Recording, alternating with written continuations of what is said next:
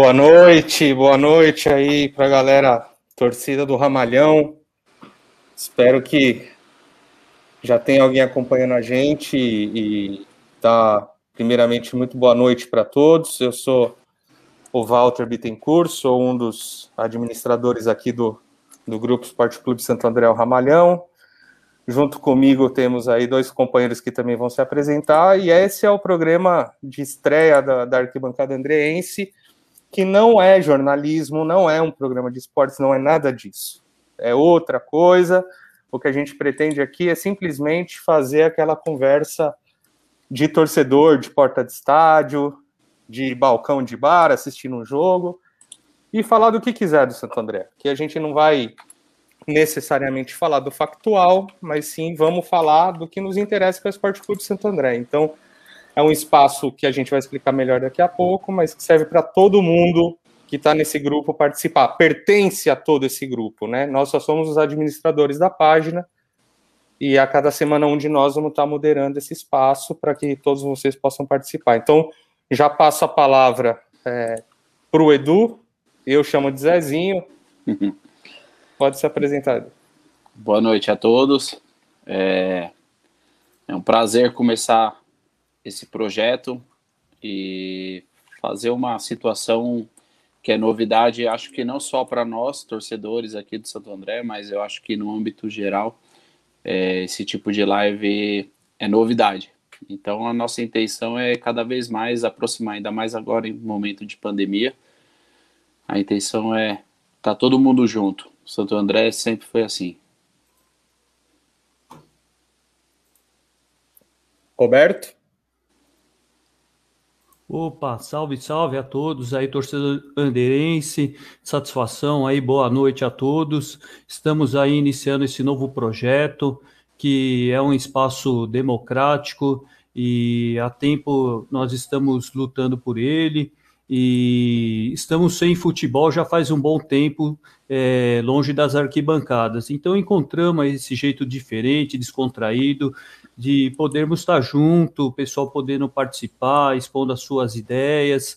Enfim, o objetivo desse espaço é todo mundo estar tá participando de, é, seja lá assunto do presente, passado, futuro do Ramalhão. Então, aqui eu, em conjunto com os administradores, nós vamos é, disponibilizar esse espaço para que todos os torcedores andrenses possam é, colocar suas ideias, podemos debater aí assuntos diversos do futebol, enfim, várias várias ideias que forem possíveis, a gente vai estar tá colocando aqui no grupo aí para vocês.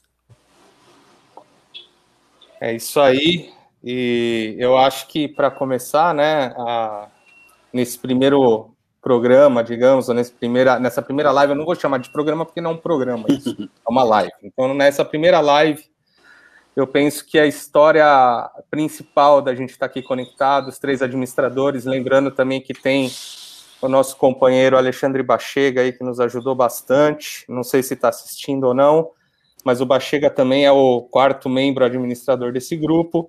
E também saudar a memória aí do saudoso Belotti, que para nós sempre vai ser é, um dos administradores e foi um grande torcedor do Santo André. Ele, junto com o Bachega, trabalharam muito aí no Ramalhonautas, é, resgataram a memória do Santo André. É impressionante o trabalho que eles fizeram, um trabalho de, de formiguinha, de caçar informação de jogador.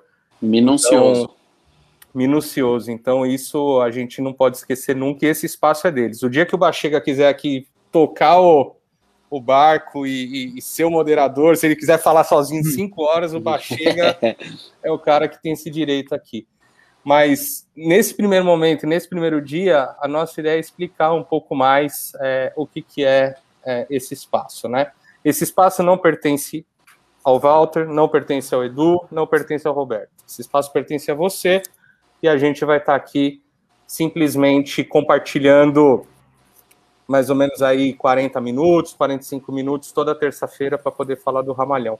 E isso surge porque eu, particularmente, estou em Montevidéu, eu estou longe de Santo André. Então a única forma que eu tenho de acompanhar as notícias do Ramalhão, de conversar com o pessoal é por grupo de WhatsApp, é lendo o jornal à distância, mas eu não posso estar no estádio. Então, eu senti é, conversando com o Edu, conversando com o Roberto, essa necessidade que a gente tem, ainda mais no tempo da pandemia, que ninguém está se reunindo, ninguém está na porta do estádio, para contar as histórias, né? Porque quem nunca viajou numa caravana, quem nunca passou um perrengue na estrada aí com Santo André, quem não gosta de falar das contratações, quem não gosta de falar, né, dos, dos títulos, agora que a gente teve a final da Libertadores no Maracanã, e o Santo André foi o time, né, até então, antes do, do, Palmeiras ganhar a Libertadores, foi o último time de São Paulo campeão. Então tem muita história, e, é, e esse espaço é para isso, né? Não é para polemizar, é para expressar se você está a favor do que está acontecendo no estádio, se você está contra o que está acontecendo, a favor ou contra o time, com respeito aqui ao espaço para todo mundo, né, Edu e, e Roberto. Exatamente. Esse nada mais, nada menos é um espaço para a gente continuar é, aquilo que geralmente fazemos no, nos jogos, que é se reunir uma, duas horas antes para ter com quem conversar, é, acabar o jogo e não ir embora. É, como a gente já está praticamente um ano sem, sem esse contato, então estamos com uma condição desfavorecida, né? E essa intenção das lives é, é para gerar novamente esses assuntos, lembrar as caravanas, os perrengues, as viagens, e também falar sobre o atual e, e o futuro, como disse o Roberto. Ô Roberto, você que está no comando hoje aí da máquina, né? E isso vai ser cada semana um dos administradores vai estar nessa moderação. Ô, ô, eu estou vendo que já tem alguns comentários aqui, Edu e Roberto. Então, se o Roberto puder colocar na tela, a gente vai lendo aí, Roberto. Se quiser também fazer uma sua segunda participação só, só e um, falar dos comentários, o que você só quiser. Só um detalhe. O Roberto conseguiu ligar a, a iluminação do estádio só para ele hoje, hein? É, o cara não é fraco, não. É verdade, porque veja bem, é, nós estamos praticamente há um mês, é, um, menos de um mês do início do campeonato. Expectativa é grande, né? O time foi montado, fizemos uma boa campanha o ano passado, então a torcida está bem apreensiva, né? Em relação ao início do campeonato.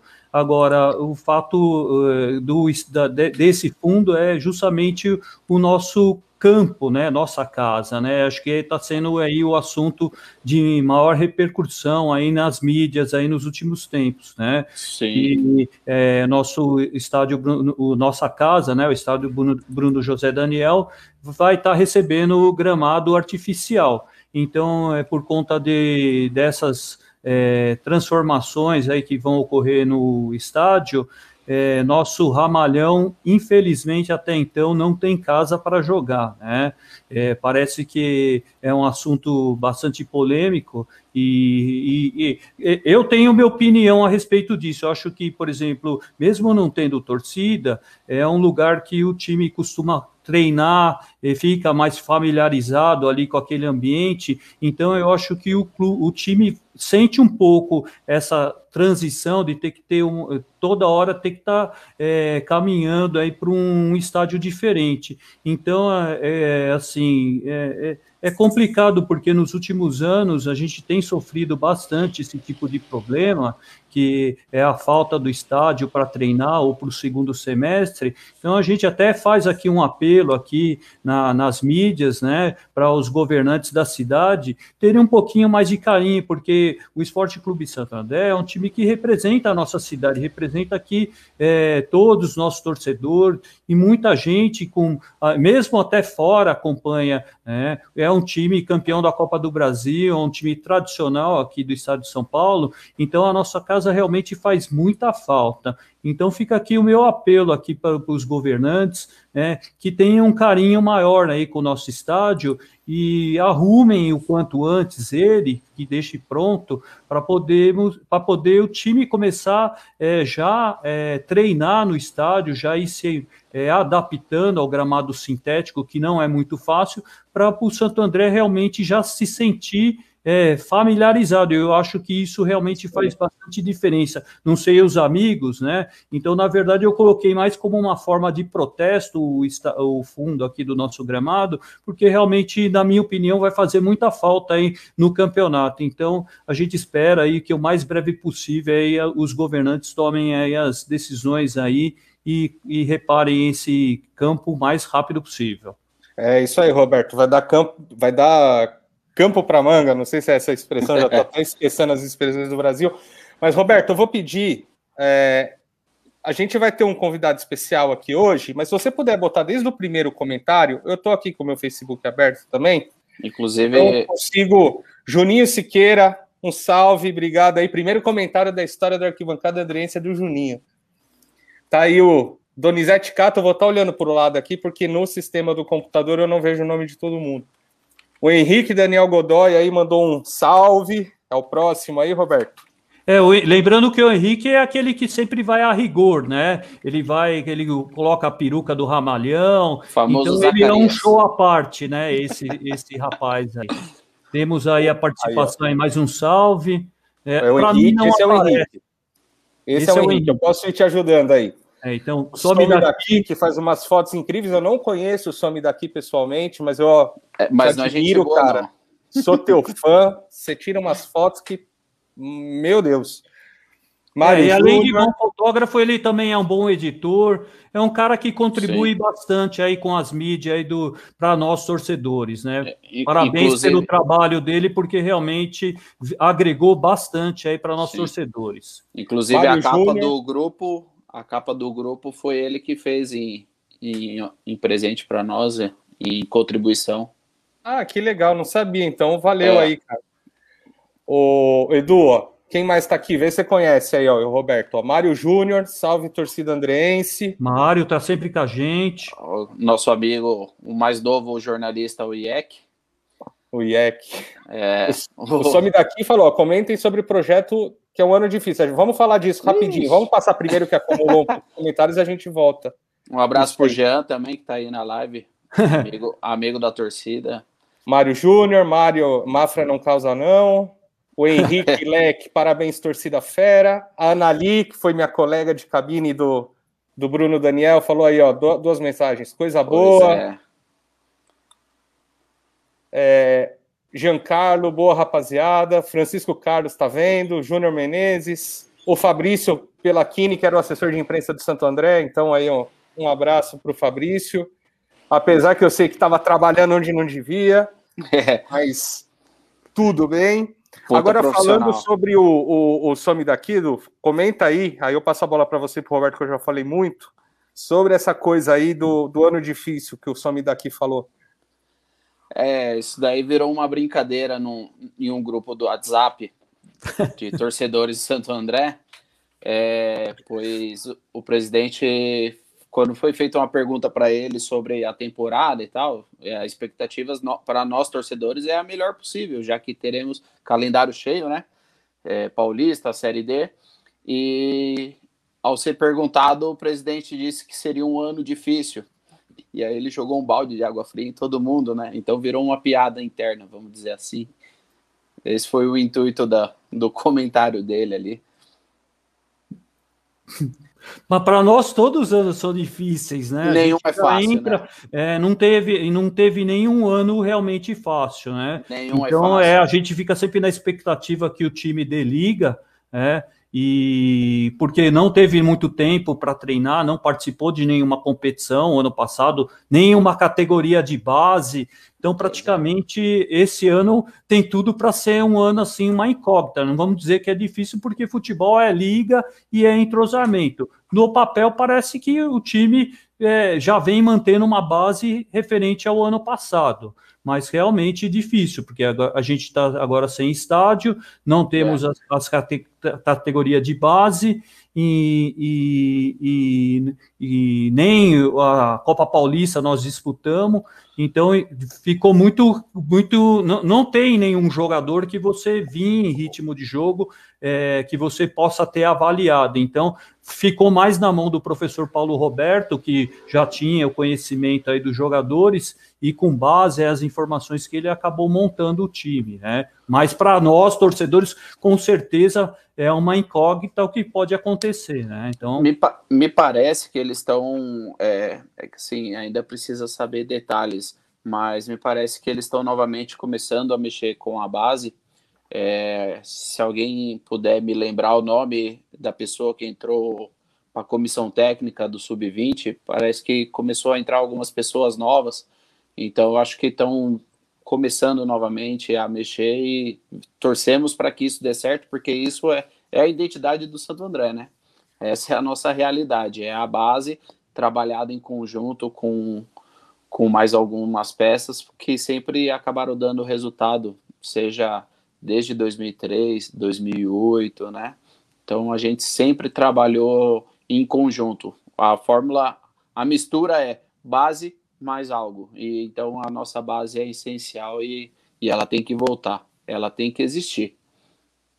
É o que eu considero importante também é, nisso é o fato, e eu posso estar errado, por estar longe, vocês me corrijam, mas até onde eu entendi, esses jogadores todos, a maioria vem para o Paulista. Então, é. essa falta de planejamento, que pode ter mil razões, pode ser por uma limitação financeira, pode ser por acordos, por exigência do jogador, que seja. Mas isso não faz bem, porque a gente já nem começou Paulista e já sabe que vai sofrer na Série D. Não entro na questão do estádio, não entro nessa outra questão que a gente pode voltar e falar mais, mas dentro do, do, que, do que foi a pergunta desse ano difícil, para mim, o que mais impacta é o fato de você começar o ano sabendo que não é um time pro ano todo. É, e isso esse é, é o projeto ano difícil, entendeu? Esse é o porque a gente sabe que uma portuguesa tá louca para voltar, né? É, e eles ano passado com com o Marchiori conseguiram manter o elenco para a Copa Paulista, que é super deficitária. É, times como o 15 de Piracicaba joga a Copa Paulista e mantém o elenco. A gente sabe que esse ano a Inter de Limeira comemorou demais o acesso dos, dos dois times do interior, né? Porque conseguiu uma vaga também e, e já já houve-se conversa de que alguns jogadores, assim, aqueles mais mais chave, peça-chave, estão fazendo contrato até a Série D. Então, acaba se tornando ainda mais difícil, né? Vamos dizer assim. O último nome que você fala é, de revelação da base do Santo André, assim, que me vem fácil à cabeça. Claro que tem mais de um, mas é o Garré. Mas o Garré é um cara que, assim, ele é um jogador esforçado, mas ele não explodiu pro futebol. Ah, é, o Garré, é. o Dudu Vieira, foram Dudu os Vieira. O Dudu então, eu tenho dó. O Dudu era um cara para estar tá jogando Série A do brasileiro. Eu não sei qual foi o motivo de que ele não explodiu, não estourou, mas ele é um cara de bem, é um cara é, batalhador, é um cara guerreiro, é um cara que merecia uma sorte maior. Só que o futebol é muito ingrato, né? É, tem coisas que acontecem no futebol que não tem como explicar. O Pará mesmo, ele era reserva. O Pará não era nem titular na base. Então, mas você sabe qual que é a, grande vantagem desses jogadores, que nem o Dudu Vieira, o, o, o próprio Pará que você está citando, é que são jogadores que, além de ter um preparo físico muito avantajado, você vê que é um jogador praticamente não se cansa, e ele joga em várias posições, então ele isso. pode ser improvisado, então, e para o treinador, isso é fundamental, porque às vezes você está sem uma peça, você precisa atacar, você precisa defender, então é um jogador que ele, ele se doa muito pelo time. Então eu, eu acho mesmo que o Dudu, Dudu Vieira, o ano passado, ele fez muita diferença, inclusive no meio de campo, na marcação. Ele, ele foi praticamente decisivo em alguns passes. Enfim, é um jogador que eu particularmente gosto muito. Porém, né? Então tem esses fatores aí que a gente não sabe que acaba determinando que o jogador acaba saindo. Mas realmente, para mim, esse tipo de jogador é um jogador que qualquer técnico gosta de ter no time, porque ah, ele é um jogador que joga em qualquer posição. Como dizia, como diria mais antigamente, polivalente, jogador polivalente. Mas é hoje em dia o, o futebol ele requer que o jogador saiba atuar em mais de uma posição, né? Que senão não tem não tem muito essa questão de, de caber no time, né? Até mesmo na seleção a gente vê o Tite levando o jogador que joga em mais de uma posição, então você fala, pô, é uma realidade, né? E o Dudu, eu torço muito ainda, ele ainda é novo, ele ainda tem condições, e eu torço muito para que ele acabe parando em algum time grande, que ele jogue. para que ele estoure, né? Vamos dizer assim, que porque ele é merecedor. Não só ele, como, como a gente torce para todo mundo, né, que jogou no Santo André, a gente quer ver todo mundo bem. E você vê que, o valor. Essa, essa história da categoria de base parece que é um problema hoje que, que o Brasil está enfre enfrentando, porque você não vê nenhum time grande revelando grandes jogadores, nem Flamengo, nem Palmeiras, nem Corinthians. Se olha para a seleção brasileira, o próprio Neymar já está chegando aos 30 anos, talvez já, esteja, já esteja caminhando para a sua última Copa do Mundo. Então, e você não vê nenhum jogador no, novo que você vê assim com potencial para substituir em qualidade. Enquanto lá na Europa ele já vem fazendo um trabalho sério na base, eu, eu acho que o brasileiro ele está investindo muito no jogador veterano, já fim de carreira, e mais em futebol de resultado. Ele não está preocupado em, em, em começar a plantar agora os jogadores da categoria de base, colher resultado para para ele quer resultado de imediato. Então, eu, eu vejo hoje com grande dificuldade isso, que você vê, eles têm centro de treinamento, tem toda uma estrutura, e a gente vê que no próprio cenário brasileiro, a gente está tendo muito, muito problema de falta de revelação de jogadores. A gente estava até discutindo isso aí nas preliminar da, da nossa live, que seria até interessante aí aproveitar melhor aí os nossos campos, é, esse sintético, para a gente tentar usar melhor como formação de atletas, porque realmente a única maneira hoje de um time de menor expressão sobreviver é ter a categoria de base, que você vem de um jogador e você consegue manter o futebol. Caso contrário, você está fadado a ficar na mão de, do empresário de patrocínio, que hoje é uma coisa muito difícil. Então, Ô, eu Roberto. Que... Sim, Walter, pode falar. Te interrompendo, mas sem sair um pouco da, da, do seu ponto de vista, a gente viu aqui vários comentários, até, tem até o do Henrique Daniel Godoy aí, que torce até o fim de, desde o fim de 2013, pegou o time desclassificado da D, mesmo assim, todos os anos foram angustiantes e difíceis. Tenho a impressão que estamos sendo impulsionados pelos milagres de Santo André. Sim, estamos sendo impulsionados por milagres. Pessoal, aqui do comentário, se quiser ajudar a gente, eu não sei por que, que não está aparecendo o usuário do Facebook na transmissão. Deveria aparecer, mas aí já excede meus conhecimentos. Mas, mas voltando para o que dizia o, o, Meu, o Roberto, a semana passada a gente teve uma conversa, né? Acho que foi semana passada que a gente fez, né? A, retrasada. Uma chamada entre nós, retrasada. E a gente falava um pouco também desse lance dos campos de várzea, né? Tantos campos que foram reformados na cidade, que estão com grama sintética, e eu não entendo por que, que o clube.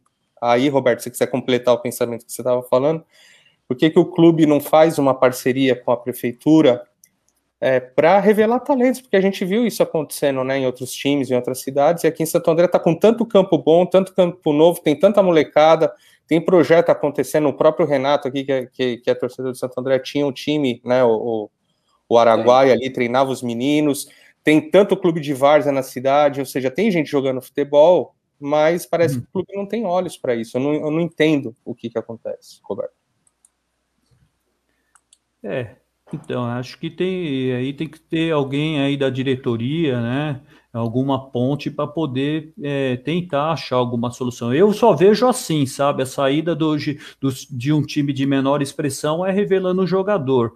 E sem você revelar o jogador, realmente fica praticamente difícil, porque o futebol está muito inflacionado, né? você requer muito dinheiro. Eu estava até ouvindo aí recentemente uma entrevista do presidente Sidney Riqueto, e, e eu fiquei até preocupado, vi até o Zé Eduardo comentando o assunto, que o Santander ficou com um déficit de 800 mil reais é, na, na, no, no, no, balancete total aí da, do, do, do, do de, da disputa do Campeonato Paulista. Então é preocupante, porque, veja bem, entrou inclusive até uma receita que não estava prevista, que foi a segunda, passamos para a segunda fase da Copa do Brasil, eu acho que isso também não estava na previsão orçamentária, e mesmo assim ainda conseguiu acumular um déficit muito grande. Então precisa realmente fazer alguma coisa para o futebol é, sobreviver. Então, eu, assim, eu acho que o futebol ele tem que ser que nem uma empresa. Então, ele tem que ser gerenciado que nem empresa. Ele jamais pode dar prejuízo.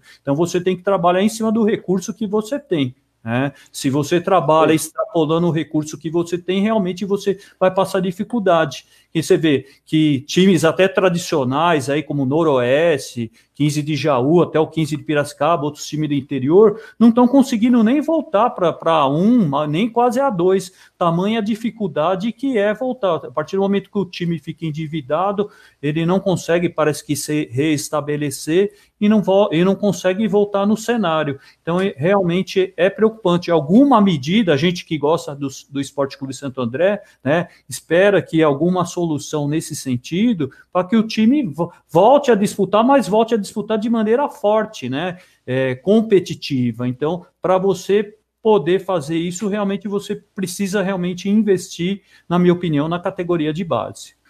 Ô, Roberto, e antes de passar a palavra para o. Eu chamo de Zezinho, desculpa, eu não vou te chamar de Educa. Já falei que pode.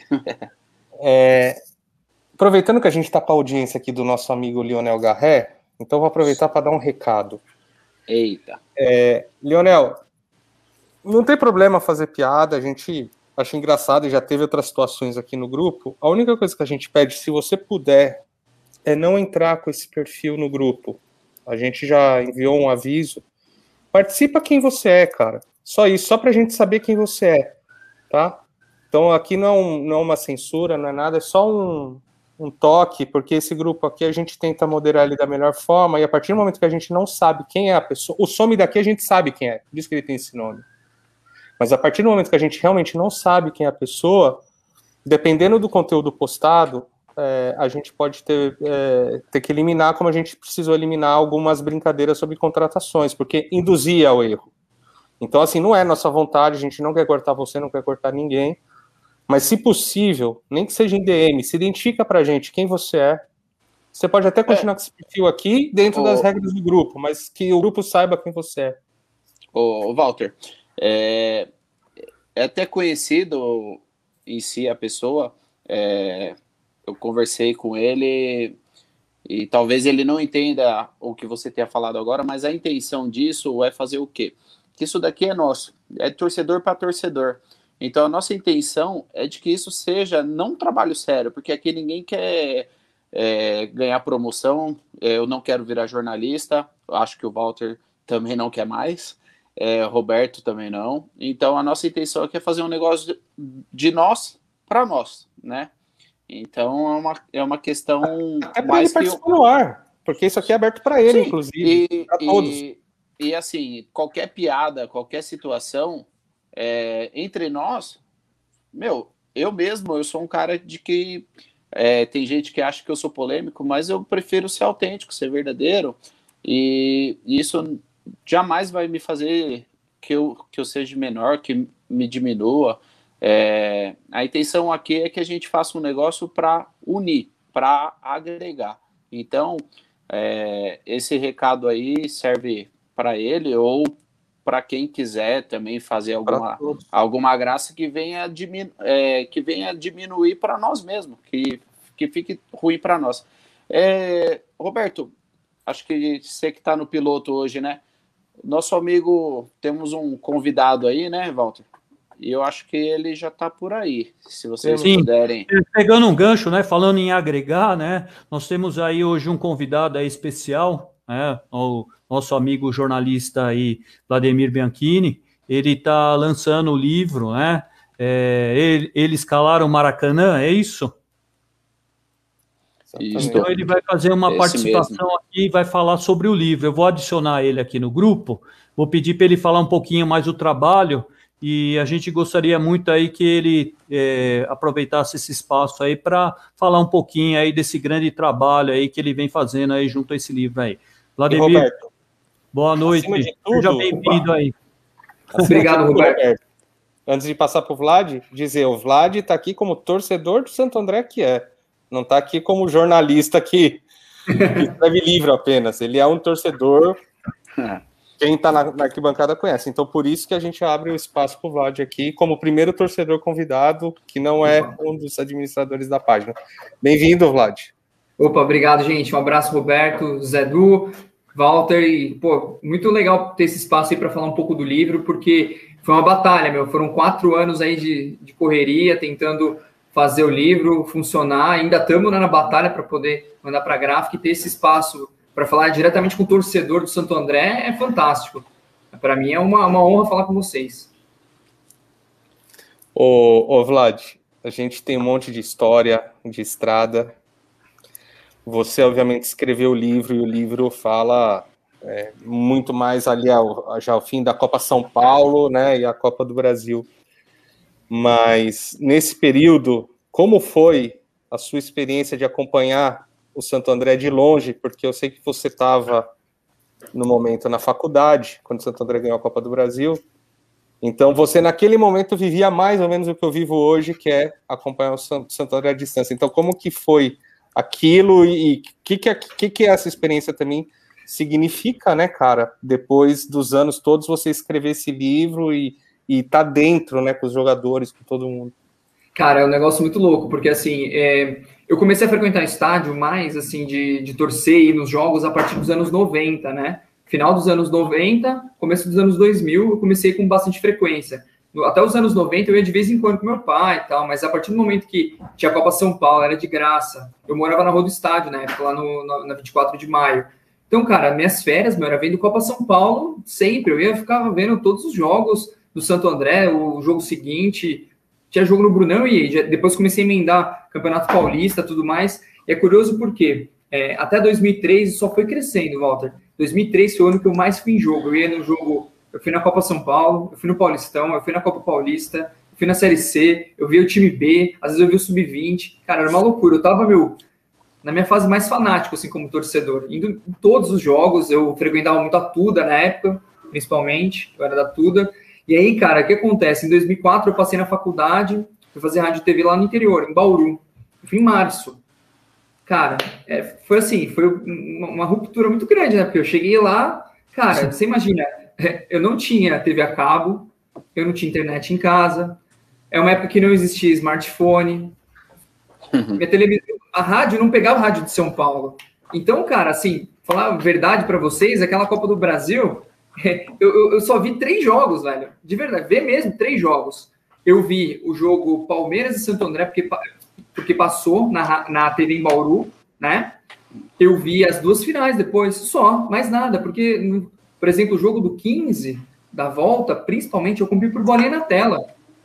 Aí o que, que eu fazia? O jogo acabava, eu ligava para alguém para me contar quanto foi o resultado, porque não tinha nenhum lugar que informava ou eu esperava o dia seguinte para ver é, o resultado, sabe? Esse tipo de coisa. Então, assim, cara, é, foi muito triste para mim, por uma certa forma, porque eu estava nos momentos mais felizes da minha vida. Você passar na faculdade, morar fora de casa, aquela puta festa, aquela, sabe, um clima animal, mas como torcedor, cara, eu não estava vivendo nada daquilo. Nada, nada, nada. Aí, o que aconteceu? A faculdade entrou em greve. Eu estava muito triste, assim, porque, meu, ficou em greve, eu não tinha dinheiro para voltar, fiquei lá uns 15 dias. Aí eu voltei para São Paulo, pertinho da final. Aí eu consegui ir no jogo do palestra. Tem até uma foto minha, cara, muito louco, cara. Isso, eu achei uma foto minha que eu não sabia que existia. Quem tirou foi o, o Edu Passos. E aí, o mais engraçado é que ele tá tirando a foto, na verdade, do irmão dele que tá fumando. E eu tava na frente do irmão dele. E nem sabia que era o Edu Passos, na época, muito menos o irmão dele. E aí ele me manda, tipo, um monte de foto pro livro, mais de 200, cara. Eu olho e falo, caramba, isso aqui sou eu, velho. E era eu lá na foto, desacreditei, assim. Então, para mim, assim. Ah, não, não, continua, desculpa, você tinha terminado. Para mim, fazer o livro, cara, de verdade foi é, uma redescoberta. Porque, como eu não acompanhei o dia a dia da Copa do Brasil, para mim, assim, foi como se eu estivesse vivendo tudo aquilo de uma certa forma inédita, cara. Isso foi muito legal. Foi meio que um resgate, para mim, do melhor momento da minha vida como torcedor, que eu tava longe. Então, assim, foi, teve um. É, teve todo envolvimento, né, por eu ser torcedor, mas ao mesmo tempo eu tinha um certo distanciamento por não estar presente nas coisas. Então, assim, eu tinha meio que um olhar novo do negócio, entende? Então foi muito legal, assim, e eu comecei a descobrir detalhes que eu nem sabia. E provavelmente, se eu tivesse vivido tudo isso, teria passado completamente despercebido por mim. Porque quando você está no meio do processo, tudo envolvido, você não repara nos detalhezinhos, você se liga mais no geral, assim, né? E eu, cara, fui reparando naqueles detalhes, eu falei, caramba, olha isso, aconteceu isso. Então foi muito bacana esse, esse, esse processo todo, cara. Pessoal, o Vlad é, é, é, membro aqui do grupo, ele curte, comenta tudo. Depois ele vai dar os detalhes, mas quem quiser o livro, é, busca ele aqui no grupo, Vladimir Bianchini, manda uma DM para ele, ele explica tudo. A gente postou também várias quer dizer, eu, eu não, né? O pessoal do grupo, as administradoras postaram várias uh, vezes aí e, e, realmente a gente tem que valorizar o que é nosso, porque a gente reclama tanto que o Santo André não tem memória, que o Santo André não valoriza, que o Santo André não faz isso, não faz aquilo. E aí, quando alguém toma uma atitude, é, e o Vlad tomou uma atitude de lançar um livro contra tudo e contra todos, é, eu acho que o mínimo que a gente tem que fazer é apoiar, porque isso está mantendo a história do, do Santo André. Como o nosso amigo Carlos Silva já fez um livro também do Santo André, que hoje está até na, na, Amazon, no Kindle, aí você consegue baixar, ler, eu já li esse livro pelo Kindle. Gente tem que Só valorizar o que é nosso. fez o 75, né? Que é muito importante também valorizar, que é um livro é, que é o primeiro também. livro do, do Santo André, contando a nossa primeira conquista. Aliás, a uma saga. coisa que você falou, Walter, é a saga é muito importante, cara. Um dos fatores que acho que fez me motivar a escrever esse livro não foi só a vontade de escrever um livro, eu tinha uma certa vontade, mas principalmente exatamente por a gente não ter nada disso. Pô, o Santo André ganhou uma Copa do Brasil, velho. A única coisa que a gente tinha era uma revista do clube, as páginas de jornal da época e o Net Cidade, que fez o Maracanazo de um Santo, que foi você, né, Walter, o Cris, a galera, o Reinaldo Leiva. Só. Cara, é muito pouco. Olha, olha quantidade de, de coisas que a gente poderia ter. Os clubes, é. meu, fazem milhões de coisas, ações e tudo mais. Então, assim, quando eu vi que tinha essa carência, essa lacuna, eu falei, eu vou fazer. Vou fazer e, e meti as caras, velho. Eu comecei em 2017. Eu demorei um bom tempo para eu começar, porque eu era de rádio, velho. Eu trabalhei muito tempo em rádio. Eu não tinha condição de escrever. Eu falei, pô, vou escrever um livro, cara, não, não é para mim. O que, que aconteceu? Em 2015, eu fui trabalhar com jornalismo escrito. E comecei a entrevistar os caras. Entrevistei o Alex, o Tássio, para matéria do site mesmo, né, da ESPN. E aí, cara, eu olhava aquelas matérias e falava, meu, por que, que eu não transformo isso num capítulo de livro? E começou a sair, cara. E aí eu começou a dar cara, aí nisso eu falei, vou entrevistar todo mundo. E no final das contas eu consegui entrevistar, meu, que estava vivo na época, praticamente todo mundo, inclusive o Ferreira, que faleceu ano passado. O único jogador da final que eu não falei foi o Nelsinho, titular, não quis dar entrevista, não deixou por quê. E o Ronaldo, volante, também deu uma enrolada. Eu já estava fechando o livro, acabei não falando com ele. Ele também deu uma, uma, uma, uma enrolada, não, não, falou. Mas fora isso, velho, 16 jogadores falaram daquela final, vários outros jogadores que passaram pela campanha, os técnicos, auxiliar técnico, presidente, não, vice-presidente, que era o Celso, Sérgio do Prado. Então a gente falou com praticamente todo mundo. Ô, Edu, Roberto, fica à vontade aí. Vai lá, Roberto. Eu ia perguntar para o Vlad, eu, Vlad, como que foi o começo da montagem desse livro? Conta para a gente, porque realmente é, eu também acompanho há muito tempo e a gente, como você falou, né, é muito carência, até nos próprios vídeos, você não tem um vídeo de gols lá do Novo Horizonte, é, é uma dificuldade de informação, escalação e etc. Como que você conseguiu esses materiais, é, o início da montagem desse material para você começar a montar o seu livro e formatar essa ideia? Cara, tudo começou muito com a ajuda do, da própria torcida, velho. Que me ajudou pra caramba, assim. E até foi um motivo de eu ter parado por um bom tempo de fazer o livro, foi o Belote, cara. O Belote e o, e o Bachega, eles foram os primeiros caras que me ajudaram com o livro, porque eles tinham ficha técnica, recorte de jornal, matéria. Então eles foram me mandando. Eles foram me mandando um monte de coisa. E eles foram comigo na biblioteca tirar foto e tudo mais. Aí eu comecei a fazer o livro, Roberto. Aconteceu 2017, 2018, agora me, me, me fugiu um pouco qual foi o ano. Cara, eu fiquei vários meses sem fazer o livro. Desanimei mesmo, porque falei, pô, pô, o cara que mais me ajudou, mais me incentivou, parceirão nosso. E depois, assim, de um tempo, pensei, falei, não, acho que a melhor forma de homenagear o Belote é fazer o livro e ainda dedicar para ele. E assim, uma das pessoas que eu dedico o livro, né, é ele. Ele e o Ferreira, além da, da minha mulher, além da, dos meus familiares, tudo, né? Mas assim, eu dediquei a ele porque, meu, ele foi um cara que foi fundamental. Ele me passou todas as fichas técnicas dos jogos de 2003, da Copa do Brasil também. Ele e o, o Bachega, né, que eles tinham, têm compartilhado, né, a pesquisa. Tudo começou, Roberto, na verdade, o, o, o ponto inicial do livro, cara, foi, um, foi uma entrevista que eu fiz com o Tássio, em 2011, na época que eu trabalhava na Rádio Globo. O Tássio estava, 2011 ou 2012, ele ia jogar pelo Palestra São Bernardo com o Lombardi como técnico. E, cara, eu, eu consegui o telefone do Tássio, falei, eu vou entrevistar ele para Globo tal. É, cara, ele deu uma entrevista animal, assim, deu uns 40 minutos contando a vida dele, contando detalhes da história da Copinha, da Copa do Brasil. Aquilo foi fantástico. Guardei aquele arquivo por muito tempo, mas não usei assim. E na época da Globo eu nem consegui usar, infelizmente. Mas ficou guardado comigo no e-mail. Aí, meu, uh, quando eu fui para a ESPN, eu sempre botava, velho, até hoje eu faço isso. Boto o ex-jogador ou atual jogador do Santo André no site, tendo algum gancho legal. Hoje, por exemplo, uhum. eu botei uma entrevista que a gente fez com o Giovanni Palmieri, né? Que era do Cruzeiro que vai jogar o Paulistão pelo Santo André. Então, meu, eu botei o, o Macanac, eu botei o Alex Bruno, e lembrei, quando o Tássio foi para Copa São Paulo, como técnico, falei, cara, vamos soltar essa matéria em texto. Aí, mano, transformei em texto, soltando tal. Cara, as coisas repercutiam, davam uma audiência muito boa, muito boa mesmo. E aí, cara, assim, um dia, Alex, que era ele contando como ele chegava no Santo André, que era ele se fazendo por diretor e tal. Essa história é muito engraçada, ele já contou em alguns lugares. Mas a, a, uma das primeiras vezes que eu vi ele contar foi pra gente na, na rádio, isso, meu, 2012, 13. E aí eu comecei a esboçar um capítulo de livro. Assisti o, também o Maracanã de um Santo, e aí teve aquela a, a, frase do Sérgio Soares que chamou muita atenção, que é a parte do palco. Quando ele chega é, no Maracanã e vê o palco armado e os caras falando que era para ser o show do Ivete Sangalo. Aí eu escrevi aquilo também.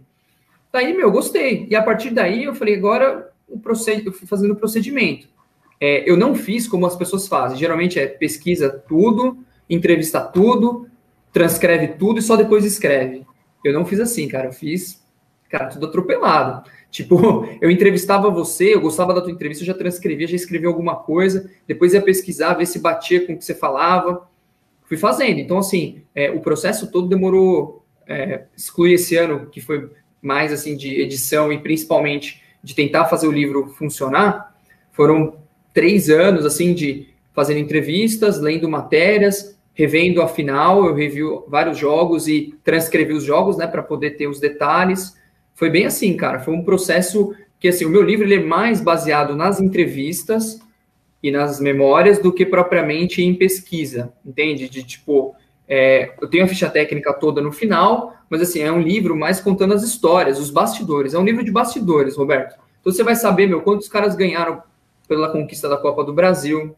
Você vai saber é, as brigas que tinham entre eles. Vai saber, tipo, cara, assim, eu tentei o fazer do Ferreira comportamento do Ferreira, do Chamusca, do Sérgio Soares. Cara, a minha ideia é, é botar o leitor, o torcedor, dentro do vestiário, dentro da concentração e se imaginar no lugar dos caras. É o que eu tentei fazer. Humanizar o máximo possível, contando a história de vida de todos eles, cara. Tem, mano, a história de vida de praticamente todos eles. Todos, todos. O Walter já leu o livro, ele sabe do que eu tô falando. Tipo, por exemplo, eu abro o capítulo do, do Sandro Gaúcho, contando, meu, como que foi a vida dele, até chegar no Santo André, ele estava para se aposentar, ele já tinha 35 anos, aí de repente os caras ofereceram, ah, joga aqui mais seis meses. Ele foi, jogou, foi bem, o Santo André trazer ele de volta, e ele veio. O Osmar, que tem uma história fantástica, a história do Osmar é uma das mais legais. O Osmar, ele trabalhava numa fábrica de caixão, em Cabralha, recolhendo o pó do caixão que era recortado, né? E ele queria ser peão de boiadeiro. Só que o que aconteceu? Ele começou a treinar, treinar para ser peão, ele quebrou o braço. Aí o pai dele falou: Meu, acho que isso não é para você, meu, volta a jogar bola que é tua. E aí, porque ele quebrou o braço treinando para ser peão de rodeio, que ele vira jogador. E aí depois ele vem parar no Santo André. Então eu conto tudo isso aí, entendeu? Eu conto os detalhes das vidas dos caras, além, obviamente, de como foi o jogo. Eu conto, por exemplo, que o Elvis perdeu um dente no jogo contra o Guarani e ele começa a procurar o dente no gramado e o Ferreira fica puto com ele, começa a xingar ele, sai, levanta, tá de frescura, não sei o quê, que é isso, procura o seu dente depois, Elvis coisas assim, entendeu? Esses detalhes pequenos, mas que eu acho que fazem toda a diferença que a gente que não viveu lá não sabe. Eu acho que vocês que vivem os bastidores sabem muita coisa, mas a gente nunca sabe tudo que rola lá dentro, porque só quem vive que sabe, a gente vê de fora, né? Então, eu, eu tentei trazer esses detalhes, né, Roberto? É, você oh. vê como que as coisas, só pegando um gancho aí, Vladimir, para você ver como que as coisas, parece que era um monte de coisas desencontradas, né? Isso, isso. Que você fala, assim, e a gente acompanha, que nem cara, caso do Alex, me parece que ele atendeu um telefone do Foi. dirigente do Santo André e ele está perguntando se tinha um meio de campo, um cara de um goleiro, um goleiro. É assim, o, o, o, acho que o Ari Mantovani, acho não, o Ari Mantovani liga para Inter de Bebedouro e pergunta assim: ah, aqui, tô atrás de um goleiro, não sei o quê, que é goleiro. falar com um goleiro. Acho que era o Carlos. Ele atende o telefone. Ele atende e fala assim: ó, oh, senhor é, que tem um goleiro é bom, mas você sabia que tem um zagueiro aqui que é muito bom, é rápido, é alto, é forte, não sei o quê. Não tem um espaço para ele. Ele falou, pô, a gente tá com muito zagueiro, mas não sei. Aí ele chama o diretor, que era o cara que o Ari queria conversar, e fala assim: ó, meu, confirma tudo que eu falei. O que ele perguntar, confirma. Depois eu te explico. Aí o cara vai, conversa e ele consegue o teste desse jeito. Vai para Santo André, é o quinto zagueiro. Aí ele conta com a sorte de um zagueiro ir embora do Santo André, ele vira o quarto. Aí ele vai, vira terceiro, segundo, de repente ele vira titular. E vira o Alex, que a gente sabe que jogou pra caramba. Então, assim, o livro, ele é um livro, basicamente, que ele é, mostra a trajetória de encontros como os caras foram parar no Santo André, como aquele time se formou e como ele foi campeão. E, e, e aí são muitos detalhes, né? Tipo, como que nada o Alex. Vem do acaso. Exato, nada vem do acaso. E, e muito vem da sorte também. Porque Sim. uma coisinha que der errada, Zé, acaba Sim. tudo, cara. Você vai ler, você vai falar, cara, eu, como pode, velho? É, é, isso, não tem jeito. Eu, eu não sei se você estava ouvindo antes, é, no começo eu falei que é, tem o futebol, ele tem coisas que não se explica. Não, nem um pouco. O, tava dando o exemplo do Dudu, né? Que o Dudu é um cara que, meu, merecia estar num time grande, é um cara. E, e também eu comentei da história do Pará, que o Pará nem titular era, né? Então o futebol tem os acasos, tem os detalhes, né? E eu acho que esse livro seu ele encanta e vai querer fazer com que todo torcedor leia ele o quanto antes. Vai ser difícil parar e falar, ah, mas eu continuo. Não, Tomara. não vai ter. O Walter, o Walter leu, ele, vai, ele pode dizer eu, melhor. Né? O, o, Vlad ficou assustado comigo, porque acho que eu li o livro dele, sei lá, em uma hora e meia, duas horas, assim, eu não é, parei. Eu peguei, é, terminei. E falei, porra, que livro, cara. ele falou, é, ah, você leu? Eu, eu, tô bem, eu tô bem magoado com ele, porque esse livro aí, só no lançamento eu vou ler. Mas tudo bem. Diz ele que ia mandar, ele falou isso, que ia mandar já algum tempo, eu acho que. Eu, eu te mandei, um, eu te mandei uns capítulos já, Zé. Eu te mandei. Você mandei. mandou dois capítulos, aí você falou, ah, meu, depois eu vou te mandar ele. Me manda depois já que você. Então, ó, Daí eu falei, não. Não, fica tranquilo, agora Pessoal, já estamos chegando. É, só fazer um adendo aí rapidinho.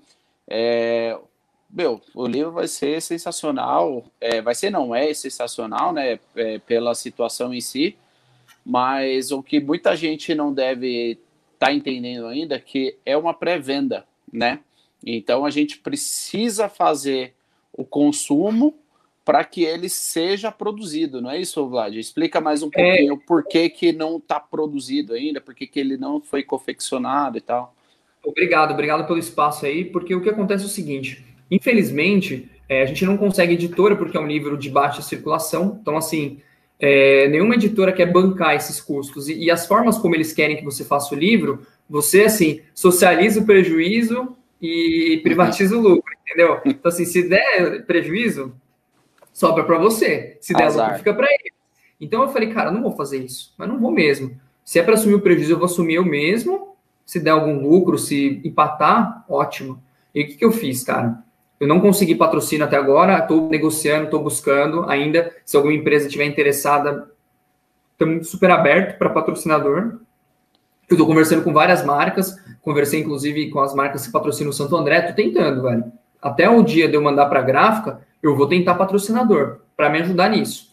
Então, o que acontece? O livro ele tem custos, né? Eu tive que pagar uma editora para fazer a revisão, a diagramação, é, a capa, revisão do, do texto, e tem a gráfica também, né? Então, assim, que é um custo alto. Então, Sim. tipo, o que acontece? É, cada, cada, cada processo tem um dinheiro. Então, assim, é, eu fiz mais ou menos o preço do livro baseado no que eu vou ter de gasto com tudo isso. Em tese, tira até uma margem pequena, mas que no final das contas vai acabar nem saindo. Empatando. Porque, é, vai empatar. Se empatar, por quê? É, o que acontece? eu resolvi botar um encarte colorido com fotos da final, que putz, falei, ah, cara, legal.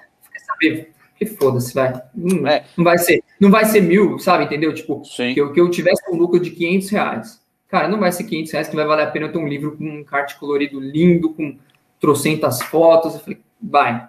então eu botei isso aí. É, e aí o, preço, ainda o preço se manteve. É, é, e o preço se manteve. Eu não, eu não alterei o preço. Tem que entender, o, o Vlad, é que a gente não está aqui falando para o Vlad vender um livro, porque o, o, Vlad vai ter lucro, porque é a porque vida ele é nosso não. amigo. Não.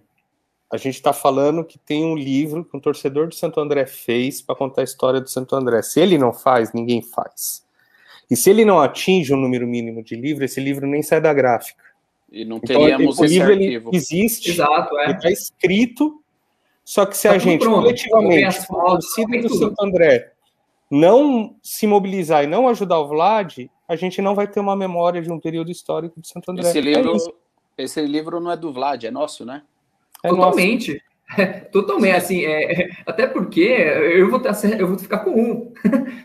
o, o, o, pessoal que vai comprar todo o resto. Então, assim, o livro com certeza não é meu. O livro, e eu não fiz pensando em mim, eu fiz o livro pensando no, na torcida do Santo André e agradecer todas as experiências que eu tive, a felicidade que eu tive, as amizades que eu tenho por vocês, por tudo isso. Porque como jornalista, se eu fosse pensar friamente, era muito melhor ter escrito um livro do Corinthians, do Flamengo, sei lá, de qualquer Exatamente. time grande. Porque. A, a, o primeiro eu conseguiria uma editora, talvez até ganharia algum dinheiro, e a projeção de carreira mil vezes maior.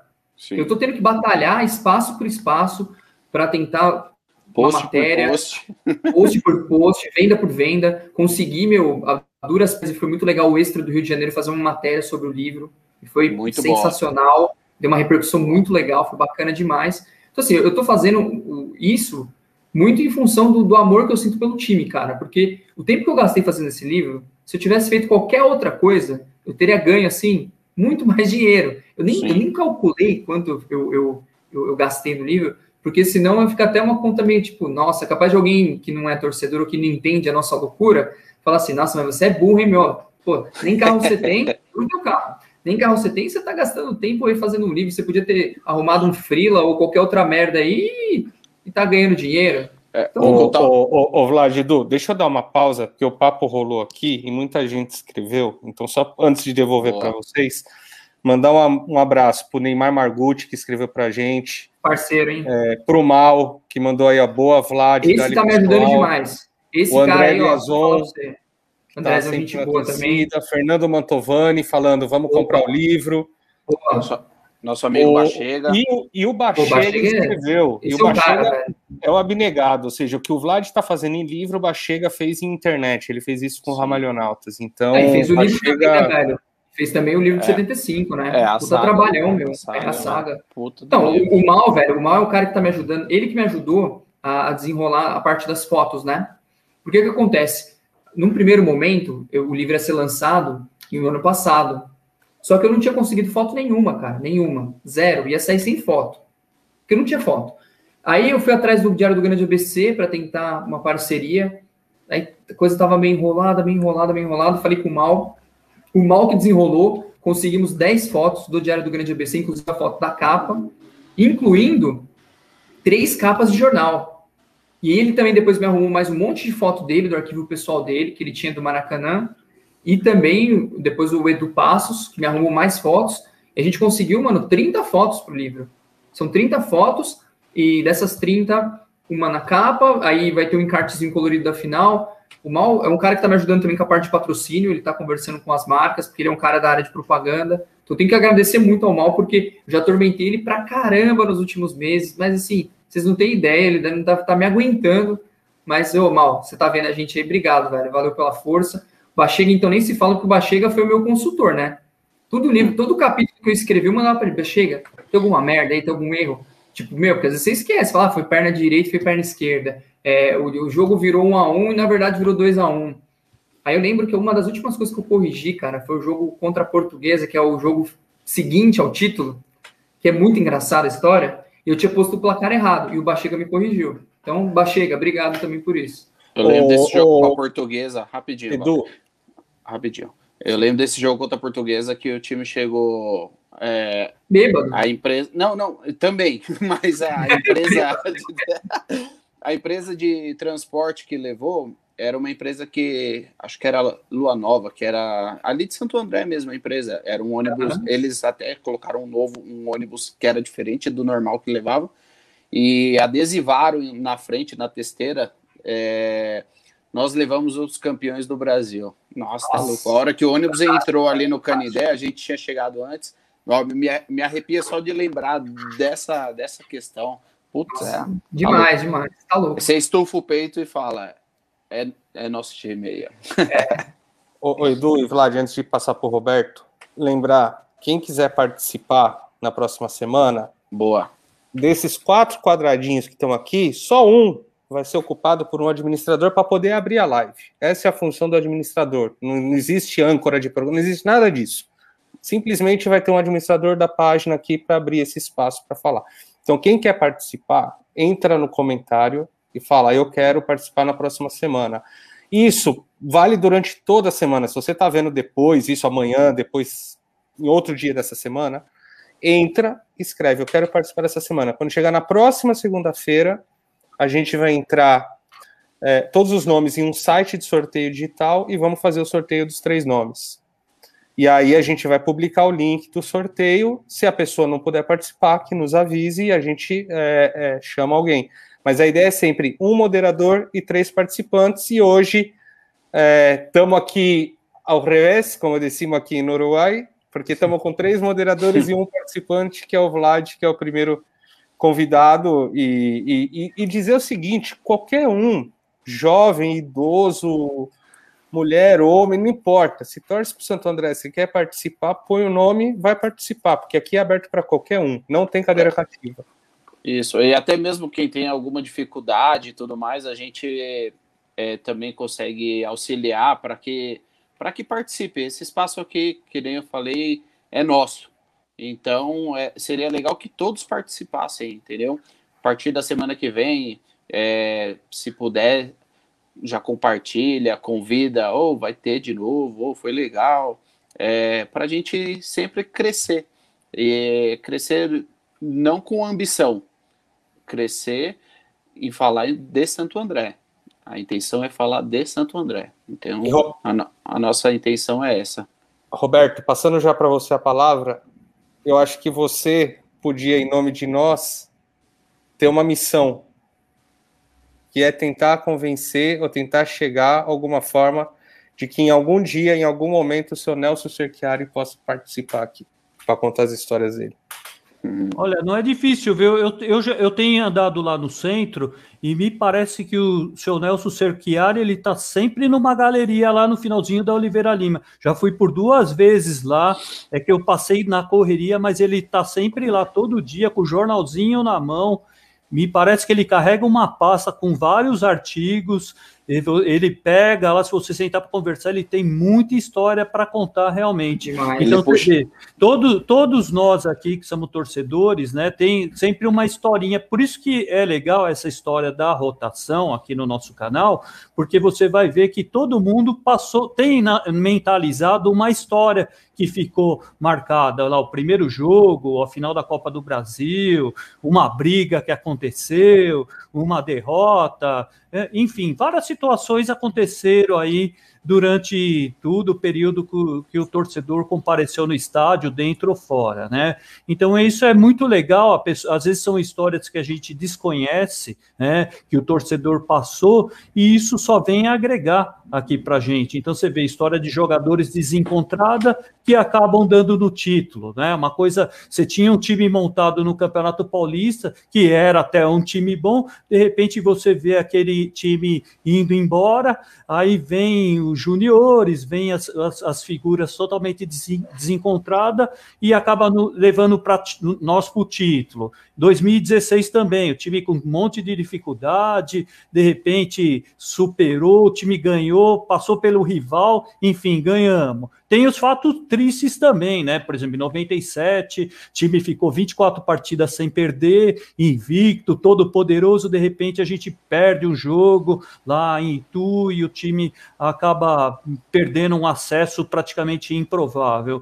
Enfim, tem muita história para contar, o torcedor realmente, é, eu acho que todos os torcedores têm aí o seu pedacinho, de, a sua memória do que aconteceu, e é bacana que a gente aprende com isso, né? Então, por isso que é legal a gente abrir esse espaço para que todos aí é, falem um pouquinho da sua história, e inclusive o seu Nelson, que eu acho que ele é um dos fundadores, pelo que eu estudo da história Sim. do Esporte Clube Santo André, ele foi um dos fundadores, junto com Vingança, se não me falha a memória, tá? É, lá no tiro de guerra, que praticamente fundaram o Esporte Clube Santo André assim, do nada, né? Então, você vê, o Santo André, é, você vê o quanto a, gente já cresceu com dificuldade, a verdade é essa, e a gente gosta dela, porque é, é muito fácil você torcer para um time que tem dinheiro, rico, contrata. A gente já nasceu assim, nós não temos riqueza nenhuma, o time já nasceu com dificuldade, mas sempre su soube superar bem as dificuldades e ser vitorioso. Né? Então, eu acho que é isso, o torcedor é, ter passado por todos esses obstáculos e, e, e ter no currículo é, é, essa, essa história bonita. E o seu Nelson Cerchieri, com certeza, até então, inclusive ele foi o meu companheiro de ônibus, viu, Vladimir? Quando a gente foi lá para o Maracanã assistir a é. final da Copa do Brasil, o seu Nelson Cerchiari foi o meu companheiro de ônibus. Tá? Ele, já viajamos com ele, já, figura demais. Ele e o espanhol tava lá firme e forte, assistiram junto com a gente, inclusive adentrou no campo, ganhou a faixa e levou a grama embora. Então, não, o, o, seu Nelson, não sei se você sabe, Roberto, você, já, você chegou a ver, ó, o, eu produzi uma matéria com o seu Nelson para a ESPN em 2013, do, do seu Nelson, que, do primeiro gol do Pelé, e a gente foi até a casa dele e ele mostrando a faixa, a medalha da Copa do Brasil que ele foi o torcedor que estava lá e ganhou e tudo mais. O seu Nelson é uma figuraça. Nossa, é, é um cara assim que o, história o Celso viva. Zelt, história viva. O Celso Zelt, que é um cara que, meu, é um puto historiador de futebol. Ele ficou impressionadíssimo. Até hoje ele pergunta para mim como tá o seu Nelson. Toda vez que a gente conversa, o seu Nelson tá bem, tá não sei o quê, como é que tá, tá total. Porque o seu Nelson, a gente andando pelos lugares de carro, é, entre a casa dele e o Américo Guazelli, em cada lugar que a gente parava, ele falava assim: aqui, aqui era uma fábrica de alemães, eles perderam a, a, isso aqui por causa da guerra. é muito bom. O seu Nelson é engraçadíssimo. Pô, e o seu assim Nelson é a história viva, é a história viva. Então, Cara, um, um, dos motivos incrível, é incrível. isso. A gente precisa registrar as dele histórias é um desses personagens, cara. Esses torcedores têm muita história. Fala aí. Se eu não me engano, ele, além de ser um dos fundadores do Santo André, que nem o Roberto citou, ele também é um dos fundadores do Aramaçã também. Então, não duvido. Não, duvido. não, mas é, ele, e se tu conversar com ele, ele tira é. que é, ele tira da carteira e mostra a carteirinha, o número de sócio dele. Cara, então ele é, é sócio de, se eu não me engano, também ele é sócio do Bochoff, ele é fundador do Bochoff. Cara, ele é sócio de quase todos os clubes de Santo André, ou foi em algum momento na vida dele. Ele foi do presidente do Corinthians. Do tênis clube, ele fala que não ajudou a fundar, mas ele não. ajudou a crescer. a minha então, irmã trabalhou para o seu Nelson Cerchiari, cara. Ele tinha um escritório de contabilidade na rua Senador Flá, que era contador. e a minha irmã trabalhava com o seu Nelson Cerchiari nos anos 90. Cara. Eu não já sabia que ele era contador. E ele já devia contar as histórias dele naquela época, já, né, Walter? Não, tinha. Você entrava no escritório, era um museu vivo, cara. Era uma coisa impressionante. Cara, Mas o, dele, sabe, sabe o que, que o, o só para a última parte aqui do, do seu Nelson, sabe o que mais impressionou o, o Celso Zelt? A casa do seu Nelson, é, ele guarda, ele tem uma coisa meio de biblioteco, bibliotecário. Então você vê a casa dele, tem uma pasta, uma pasta que está assim, sei lá, primeiro de maio. Aí você abre a pasta, um monte de recorte, documento do 1 de maio. Aí do lado, sei lá, Esporte Clube Santo André. Ele tem 200 mil documentos Santo André. Luísa Brunet, aí tem umas matérias da Luísa Brunet. Na época, mensalão, ele tinha lá uma pastinha com 300 negocinhos do mensalão. Aí a hora que o Celso viu aquilo, ele ficou louco, cara. Caramba, o que, que é esse cara, meu? Ó, o Bachega falou que o seu Cerchiari foi o fundador do planeta, junto com a Rainha Elizabeth. Bem, certeza, se for, certeza. Se for estudar, dá, dá, mais ou menos isso. Por aí, por aí, eu acho. Ô, ô, ô, Vlad, de todas as histórias do livro, de todos os personagens que você falou, exceto o Nelsinho, qual foi o mais difícil de chegar? Que você perdeu o contato e foi mais difícil? Eu acho que foi Romerito. Foi o que mais demorou, porque ele é um bicho do mato, cara. Ele não gosta de falar, ele vive no meio do mato. Eu acho que eu só consegui falar com ele por causa do mal. Eu tinha um contato com o Maltinha, aí o Mal conseguiu falar com ele, aí ele me atendeu, cara. Não, ele foi muito gente fina, o Romerito é muito legal. Deu uma entrevista enorme, a gente falou acho que umas duas vezes, não vou lembrar. Foi uma puta entrevista. Ele é super humilde. Eu tenho uma história Só com o Romerito. Ele é bicho do mato. Ele foi muito é. difícil de falar, porque ele morava, na época ele estava no interior de Goiás, cara.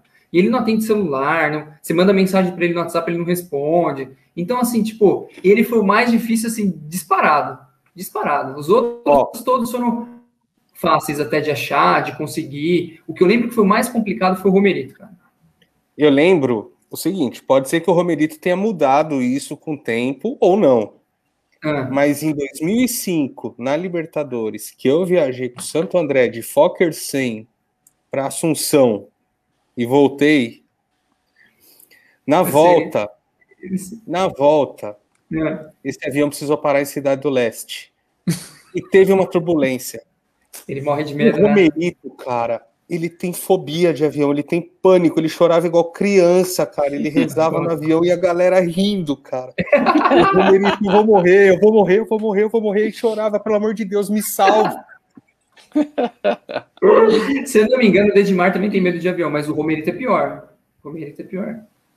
Ô, Vlad, e, e qual, foi, o, qual foi o, o, o, o jogador assim que te eh, fez assim a declaração mais curiosa assim para você assim que você achou Nossa, um negócio bem inusitado assim? Cara, foram muitas, velho, muitas. Eu, eu tenho Mas, que... assim, uma assim, uma situação bem diferente assim. Que eu não imaginava, por exemplo. Mas não dá o Cara, detalhe, só fala quem é, para deixar todo mundo curioso pro livro, né? A história. Ah, é. cara, que puta, meu, deixa eu pensar aqui comigo. Ah, meu, é que os cara, eu vou falar uma coisa para você. Eu dei, eu dei, muita sorte, cara. A maioria dos jogadores é muito, muito bem é, articulada de contar histórias. Os caras são muito bons de resenha, muito bons. Então, assim, é, eu, eu destacar um é difícil. Eu, eu gosto de uma, de uma história, gosto de uma, não gosto de muitas. É, é a mesma coisa perguntar para um pai qual escolhe filho aí, cara. É difícil, meu. É. Eu vou, eu, eu, eu, vou, eu vou falar uma, mas sem escolher. Tipo, não é porque eu gosto mais, é porque me veio na cabeça agora, tá? É, tem um jogador que os caras chegavam toda hora para ele e perguntavam assim: Ah, você vai tremer e jogar no Maracanã? Você vai não sei o quê? Mas olha o tamanho desse estádio. A imprensa toda hora cutucando o cara, e ele ficou puto. Ele inventou uma história, cara, que a Globo deu na transmissão, todo mundo falou e ninguém checou para ver se era verdade ou não. Ele disse assim: Cara, eu já joguei na bomboneira lotada. Você acha que eu vou tremer jogando no Maracanã? eu aqui, eu, eu chequei. Eu olhei e falei: Cara, esse cara, ele jogou na, na Argentina, mas o time dele era da segunda divisão. Aí eu virei para ele e falei: Fulano, você já jogou contra o Boca, velho? Ele falou: Não, cara, nunca joguei. Falei, o que, que você, você inventou pros caras? Aí ele, cara, é porque os caras estavam me enchendo tanto saco que eu não aguentei. Eu falei, quer saber, eu vou soltar essa daí, os caras param de me encher o saco. Maravilhoso. E aí você ouve na transmissão, eu não lembro se é o Tino Marcos, se é o. Qual repórter que é, que fala dessa história do, do jogador que já jogou na bomboneira e que não tinha jogado porra nenhuma. Essa história é muito engraçada. E, e, tipo, o mais legal foi ter descoberto isso. Isso foi maravilhoso, porque foi uma coisa assim, que eu olhei os times dele, eu vi que ele jogava no time da Argentina, e aí eu vi que esse time era da segunda divisão. Eu falei, meu, não é que nem no Brasil, que as Copas, geralmente as divisões se cruzam. Então era possível, por exemplo, o jogador do Santo André, jogando mesmo sendo, sei lá, da terceira divisão, em algum momento no estádio grande, porque, né, tem os cruzamentos de Copa do Brasil. Na Argentina é um pouco diferente isso. Aí eu perguntei para ele, falei, ah, você jogou? Ele falou, não, nunca joguei, não. Você foi muito boa, cara. Mas tem outras, assim, é, as, as profissões mais inusitadas, assim, Cara, teve jogador, meu, que já foi de tudo do Santo André. Tudo que você pode imaginar, velho. Cara que trabalha em loja de doce, cobrador de sapato. ônibus, office boy. Oi? Loja de sapato. Não, mas isso depois, eu tô falando antes. Ah, antes de. Antes? Vixe, velho, vários deles tiveram Nossa. alguma profissão tal. Pô, isso daí eu não sabia. mais Sim. É a verdade é que nem é, a maioria dos jogadores nunca tinha nem pisado no Maracanã, é a grande verdade, né? É, então, é, vários deles é, nunca inclusive foi a minha primeira quando eu na véspera do jogo, eu lembro do, do, da véspera do jogo do Santo André lá no Maracanã, Santo André jogou com Londrina no Bruno Daniel. E aí eu até fui lá próximo lá os jogadores lá conversar, pegar um autógrafo, e foi justamente a pergunta que eu fiz. Pô, meu, você já perguntei lá pro, pro, pro goleiro, né, o Júlio César, pô, meu, você já Sim. jogou no Maracanã? Assim, para sentir um pouco, né, porque eu achava que era, na minha cabeça, era uma, era uma coisa assim, para gente que participa de uma pelada já treme normal. Agora imagine para um jogador pisar no Maracanã, né? Então ficou aquele, aquela sensação, cara, caramba, meu cara vai jogar no Maracanã, o peso da responsabilidade é grande. Aí eu perguntei para vários, de, vários deles, né? Mas na verdade você vê a maioria Alex, Gabriel, que era o pessoal da base, tinha jogado um ano no Santo André, estava jogando Série C, veio da Copa São Paulo, não sabia nem que, que era Maracanã. Santo André tinha jogado uma vez no Maracanã, contra o Fluminense em 84. Né? E aí, a segunda é. vez que o Santo André jogou no Maracanã até então na história, né? Então foi é, era uma grande preocupação porque a gente sabe que é, imagina 80 mil torcedor, mas essa pressão de Ivete Sangalo, ainda bem que o treinador soube usar bem é, essas ferramentas para poder dar essa quebrada no jogador, colocar aí um sentimento de que ele ficar pilhado, motivado ali no jogo, porque realmente para quem estava lá, né? Para gente é, é, é parece uma pressão pressão muito grande. O cara psicologicamente tem que estar tá muito bem preparado, porque não deve ser fácil para um jogador lá manter é, é, manter uma calma aí durante uma situação como essa, porque deve ser uma pressão muito grande. Eu não sei, né? No, se você chegou, chegou a perguntar para eles aí durante essa entrevista como que eles se sentiram, se eles tremeram, como que foi a reação deles claro. quando pisaram no Maracanã, se eles estavam confiantes mesmo ou ficaram tranquilo? Como que foi a reação deles aí na, na, na, na véspera né, do jogo, né? Se na eles dormiram. Ninguém dormiu, ninguém dormiu. Ninguém quase dormiu. Isso aí eu sei porque eu, eu a primeira pergunta que eu fiz para todos eles, e aí, como é que foi a noite antes do, do jogo? Cara, ninguém dormiu. Mas isso é normal. O jogador, Roberto, na noite anterior dificilmente dorme. Eles conseguem dar uma descansada geralmente no almoço. Na noite é muito difícil eles dormirem, porque eles ficam muito pilhados. E aí teve foguetório, os caras, tipo, meu, muito difícil. E o lance Esse que eles contam. É um, título, é um título tão histórico que até jogador que não jogou é campeão, né? Porque se a gente pega a imprensa, a imprensa, não, não falo do ABC, para todos eles, o Nunes foi campeão, o Richardson foi campeão dessa Copa do Brasil. Não, e, eu já vi o Pará também eles falarem, o Pará não estava inscrito na Copa do Brasil. Eu entrevistei é o Pará para falar que não. O Diego Padilha falava que era campeão da Copa do Brasil, ele não jogou, quem jogou foi o outro Diego, o Della Nova, né? Que era da revelação de 2000, 2001, um baita do zagueiro, infelizmente não vingou, né? Só jogou pouco tempo. Mas assim, Roberto, uma coisa que é muito curiosa, cara, é o seguinte: é, os caras, meu, estavam numa confiança muito grande no Santo André, muito grande mesmo. É, é, é, incrível como eles não se apequenaram em momento nenhum.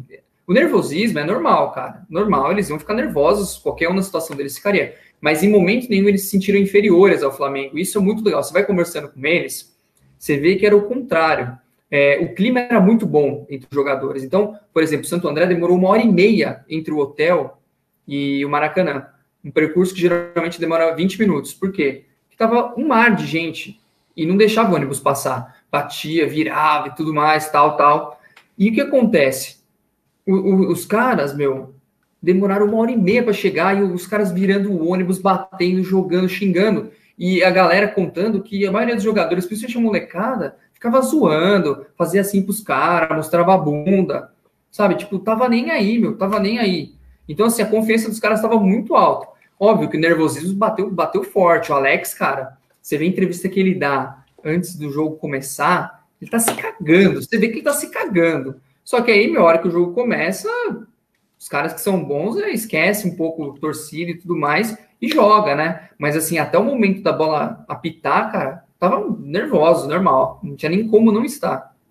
Mas eu acho assim, pelo que eu acompanhei, eu acho que depois que passou pelo Palmeiras, por exemplo, que foi um jogo muito difícil, e aí acho que o time também já botou meio que na cabeça assim, agora a gente tá pro que der e vier. Então eu acho Com que certeza. Quando passou por esse obstáculo, porque eh, já tá, o jogo estava 4 a 2 acho que faltava 5 minutos para acabar o jogo, e o Santaré conseguiu virar. Aí acho que da, dali em diante eles pensaram assim: ó, eu tô para que der e vier. Então acho que depois daquele jogo conseguiu dar uma equilibrada aí nos ânimos do jogador. Acho que foi primordial a, a passagem por esse jogo aí, porque depois veio o 15, que também foi forte sem emoções, o time se, eh, se obrigou a ter que virar um resultado que também muito difícil. O 15 era um time time muito experiente, e aí, depois de tudo ter passado essa, essas dificuldades nesses jogos anteriores, eu acho que foi também um pilar para que esse jogador viesse um pouquinho mais maduro, não com tanto esse é. peso assim. Ô, pessoal, tem uma história aqui, Vlad, antes. Uhum. O Mal acaba de mandar aqui, ó. Se você puder botar a última aqui, ô, Roberto. O massagista estava no ônibus que a gente foi para o Maracanã e teve que descer no meio da torcida do Flamengo para chegar a tempo no jogo. Isso é coisa que só o Santo André oferece. Total, Quem que era? Total. Era o mal, o, massa, o mal massagista? Não, o Mal Nosnica mandou a mensagem. não sei então, é mas o massagista do Santo André era o Mal, o Maurício. Também era o Maurício. Olha, essa história eu não conhecia. Muito legal essa. Talvez. Eu não conhecia, não. É, se o Maurício escreveu, ele sabe, né? Talvez. O nome, vou perguntar depois para ele. É, então, tem que ver se não é o, o Maurício mesmo, que, o, que é Roberto, o, o massagista. O, os jogadores, cara, você conversa com eles, começaram a acreditar mesmo que o time poderia ser campeão depois do Palmeiras. Porque até o Palmeiras, todo mundo acreditava que estava fora. Aí quando passa pelo Palmeiras, que aí você pega na semifinal o 15, que era um time do mesmo tamanho do Santo André na época, os caras já acreditavam Ele... muito que estava para ser campeão. E quando chegou Tanto contra o Flamengo, relaxou, eles estavam né? muito. O quê? Contra o 15? É. Não foi bem, é, mas um relaxamento, eu acho, cara. De, deu eu acho deu que... uma. Ao meu ver, então, deu, lógico, é, é, tinha o staff de jogar por conta do. Os caras estavam muito mas... cansados, velho. Os caras também, também, mas eu. Muito. Porque o Santo André, não sei se você lembra, Zé, é, é que assim, cara, é diferente. O Santo André, é, eu acho que foi todo um contexto, cara. Aquele, primeiro, o Pacaembu, o Santo André não sabia jogar no Pacaembu, nunca tinha jogado no Pacaembu. O Santo André jogava sempre concordo. no Bruno, que é um estádio, é um campo menor, gramado muito pior, aquele gramado amplo, escuro, lindo, escuro, o Pacaembu super iluminado, para um time igual 15 que tocava a bola, meu, é um prato cheio para botar o Santo André na roda. O Santo Era. André tinha jogado em Belém a 40 graus, foi jogar numa noite mais fria do ano no Pacaembu. Foi, foi aquela puta indefinição, vai ser aqui, vai ser aqui. Pesou um monte de coisa. E eu acho que pesou, oh, oh. velho, sabe o quê? A responsabilidade. Porque até então o Santo André era franco atirador.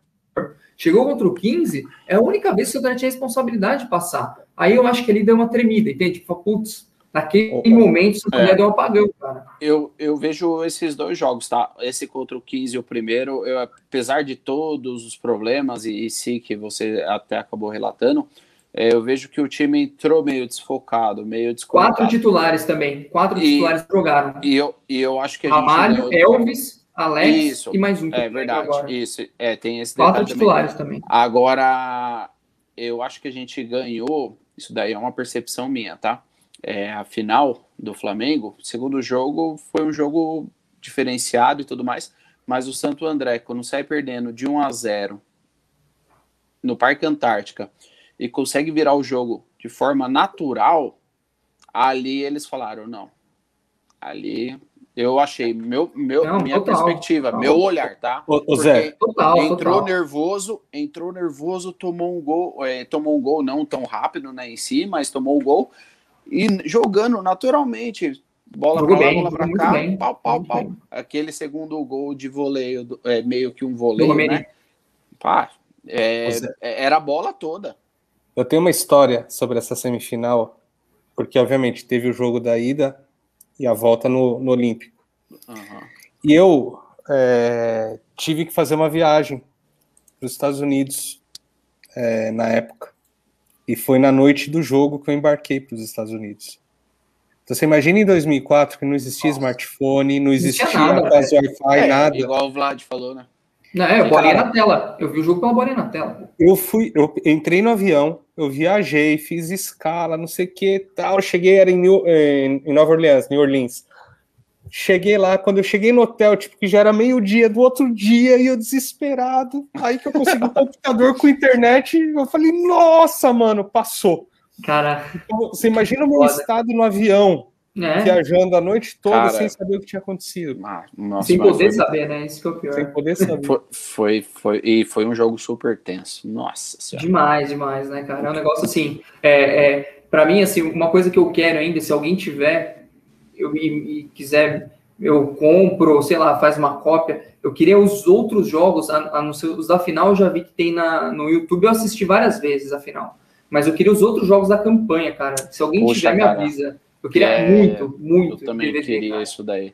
Não, e aí voltando como, como deixar para nós, né? Deixar não, como recordação, eu queria ter, é, meu, para ter como é. recordação mesmo. E voltando para a importância do livro do Vlad, Justamente uhum. isso, porque faz pouco tempo aqui no grupo eu mesmo postei, eu falei, gente, Santo André fez história indo para Libertadores, mas o Santo André, a gente não tem todos os gols, a gente não tem os vídeos de todos os jogos. Cara, é, eu conversei com, só para explicar para vocês, o, desculpa, o, eu conversei com o Beto, né, do, do canal, do, do Net Cidade, eu trabalho com ele no Lente Esportiva, a gente faz toda segunda. O que, que ele me explicou? E é verdade.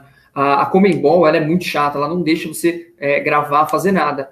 Os gols que tem da Libertadores foi gravado meio que na Muquia porque os caras não deixavam, entendeu? Então, assim, o canal não tinha direito. O canal que ele fazia ia é, falar sobre o jogo, eles eram obrigados a pedir para a transmissora, por exemplo, para Globo, para PSN, para quem estivesse passando o jogo, mandar para eles, eles exibiam e apagavam, não podiam nem ter como arquivo. Nossa, então, por isso que não é. existe o é, você comentou isso aí. da Libertadores. Os da Copa do Brasil, no Maracanã de um Santo, tem todos.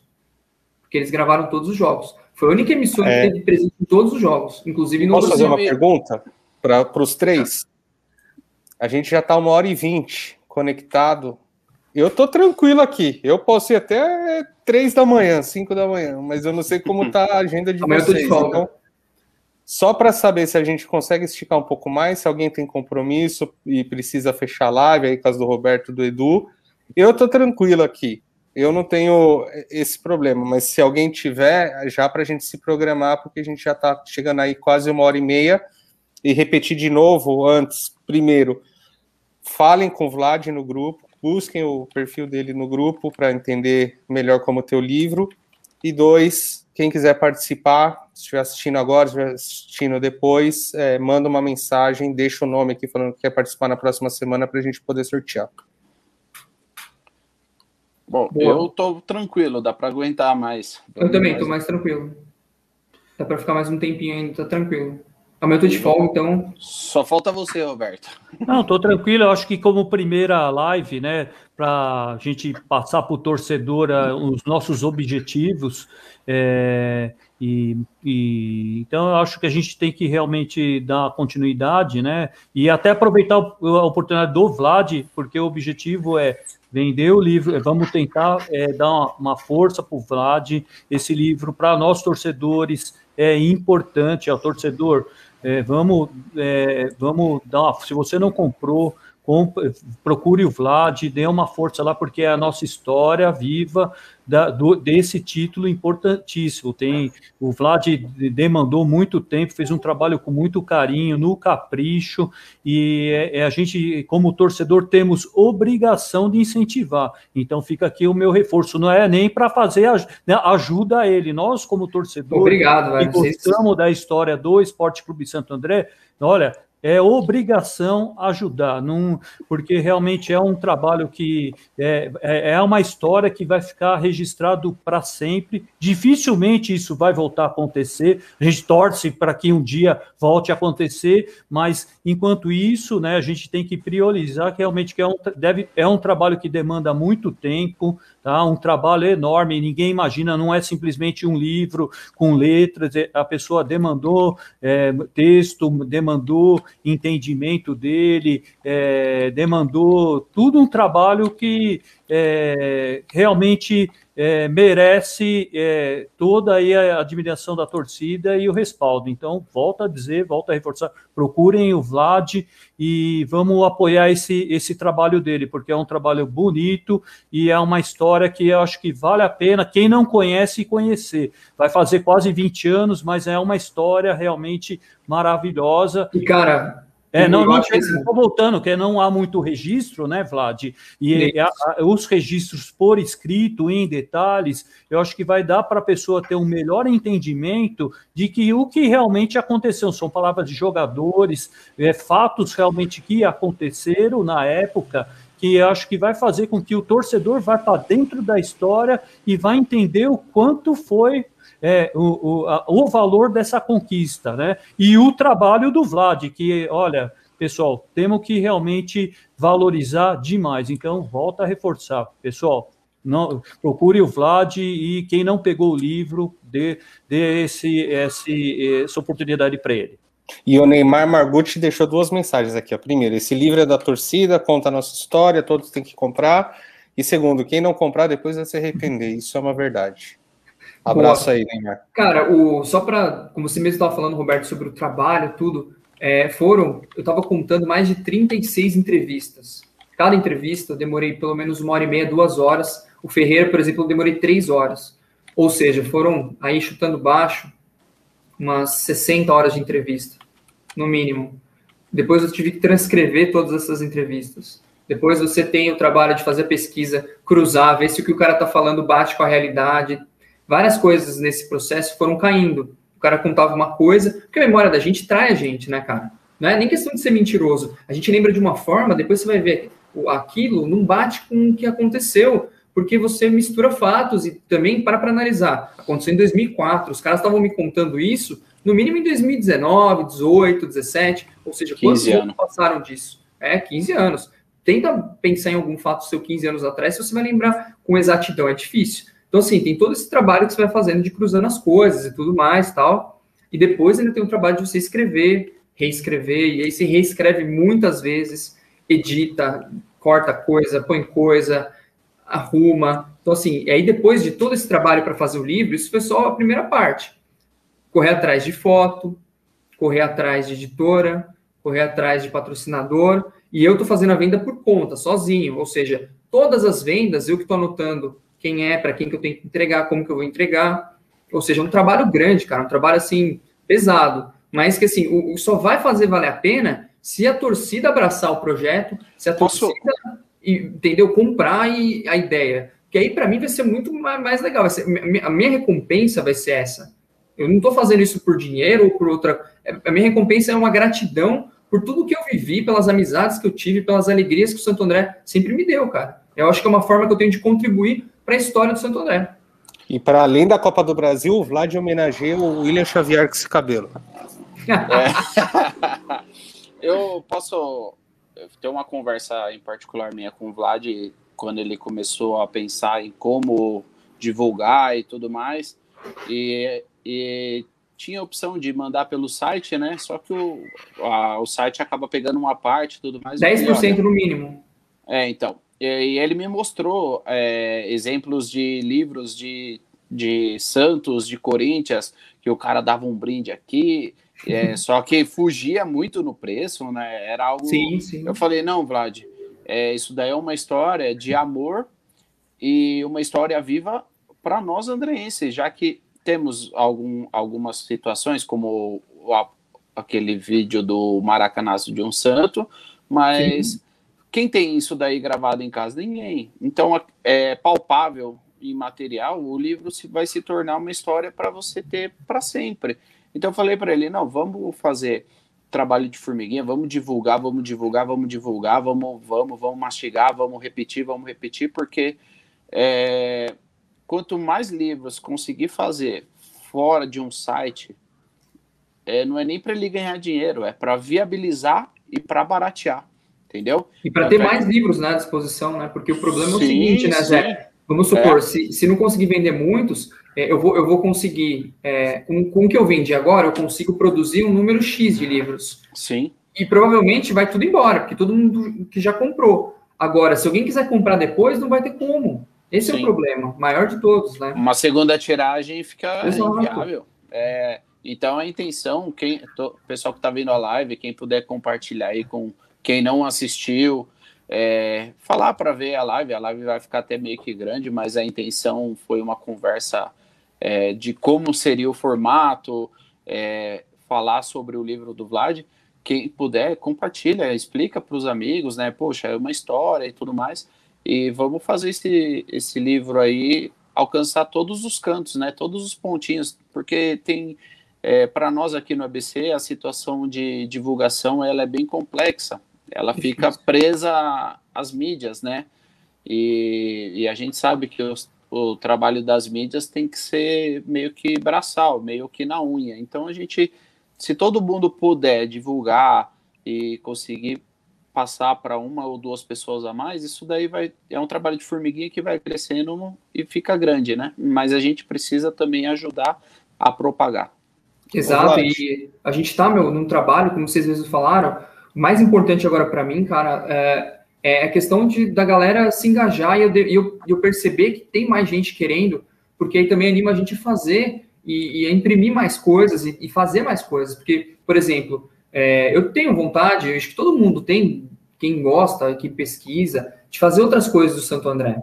Só que se você faz um negócio desse e não tem um retorno, como que você vai se animar para fazer outras coisas? Se o maior história do Santo André, os caras não se engajarem, imagina se eu, por exemplo, quiser fazer um documentário sobre a Copa São Paulo, ou outros títulos nossos. 2010. Ou...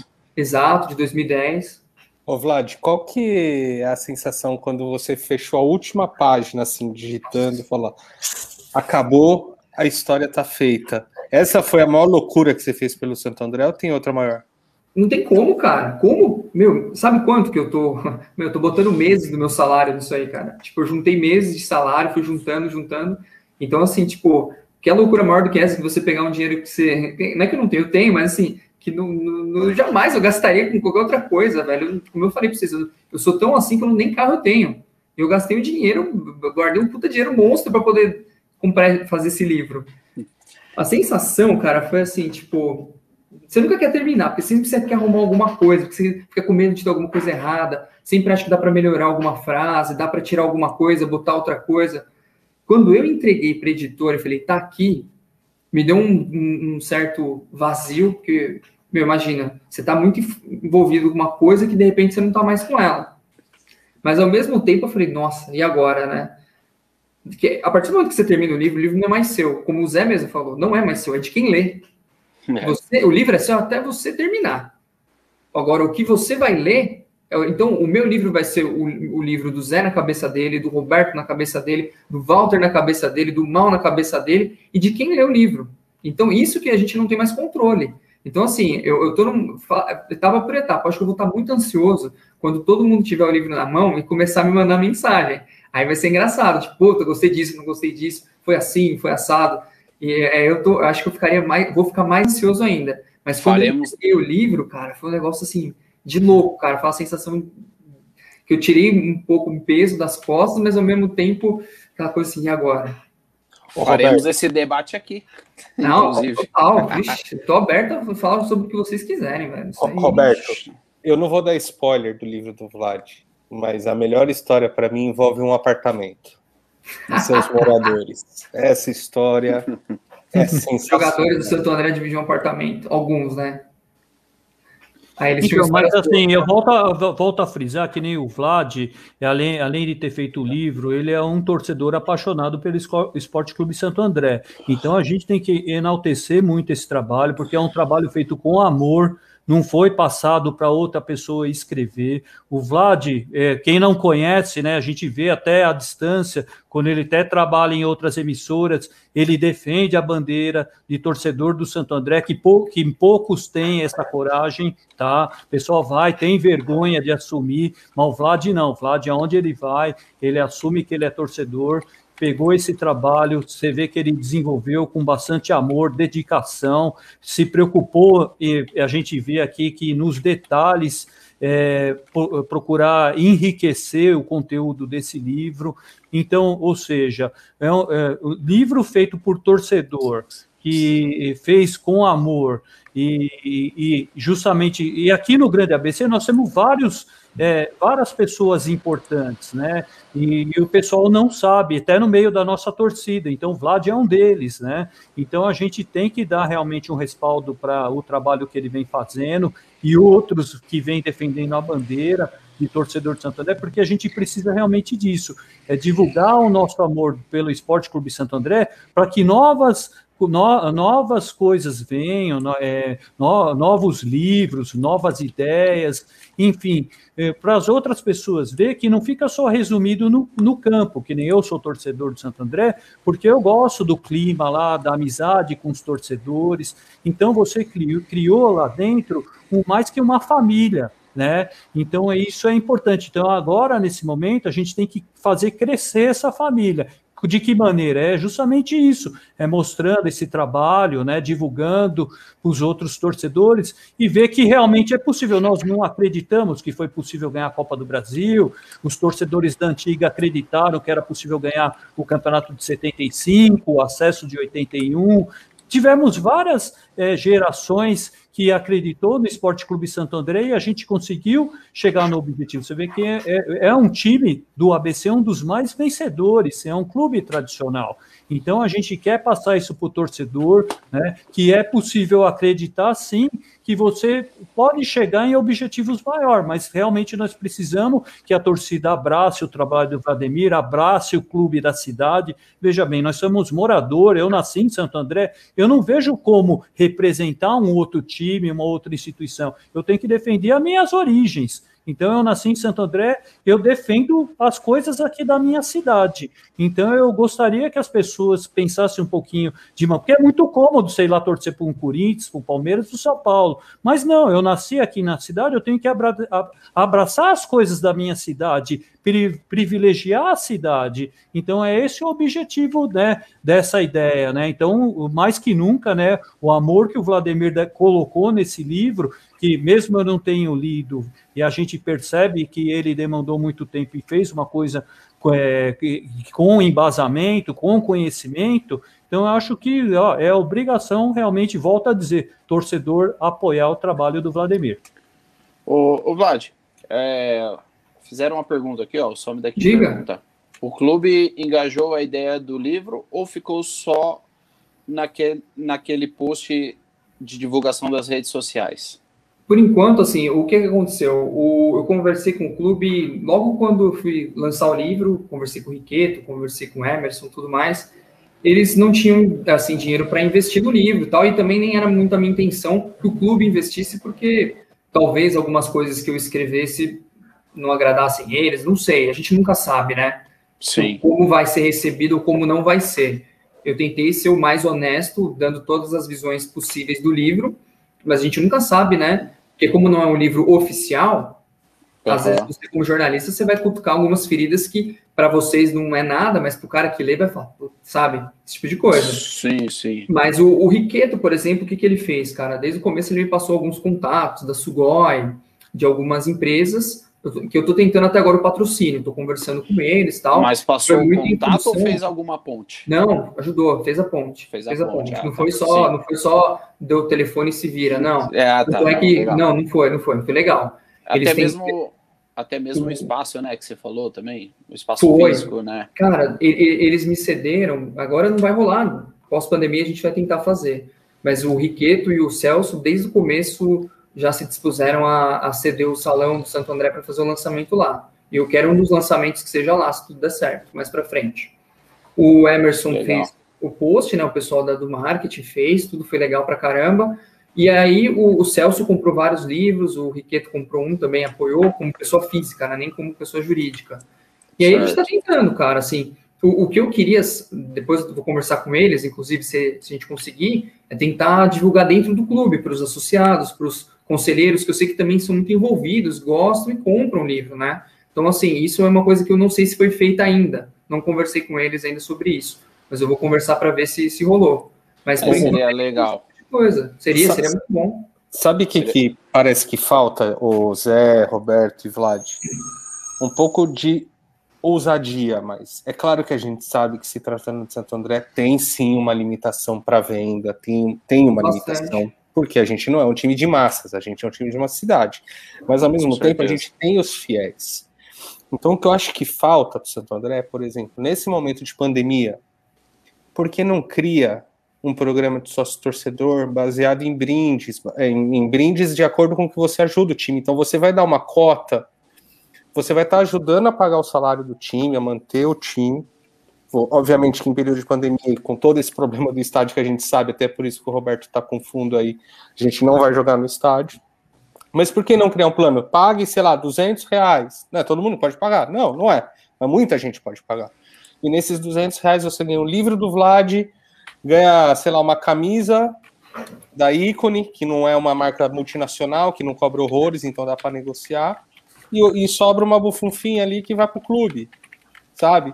Então eu acho que falta um pouco, às vezes, de boa vontade nesse sentido. Não estou dizendo que quem está lá está de má vontade, mas às vezes me parece que está um pouco acomodado.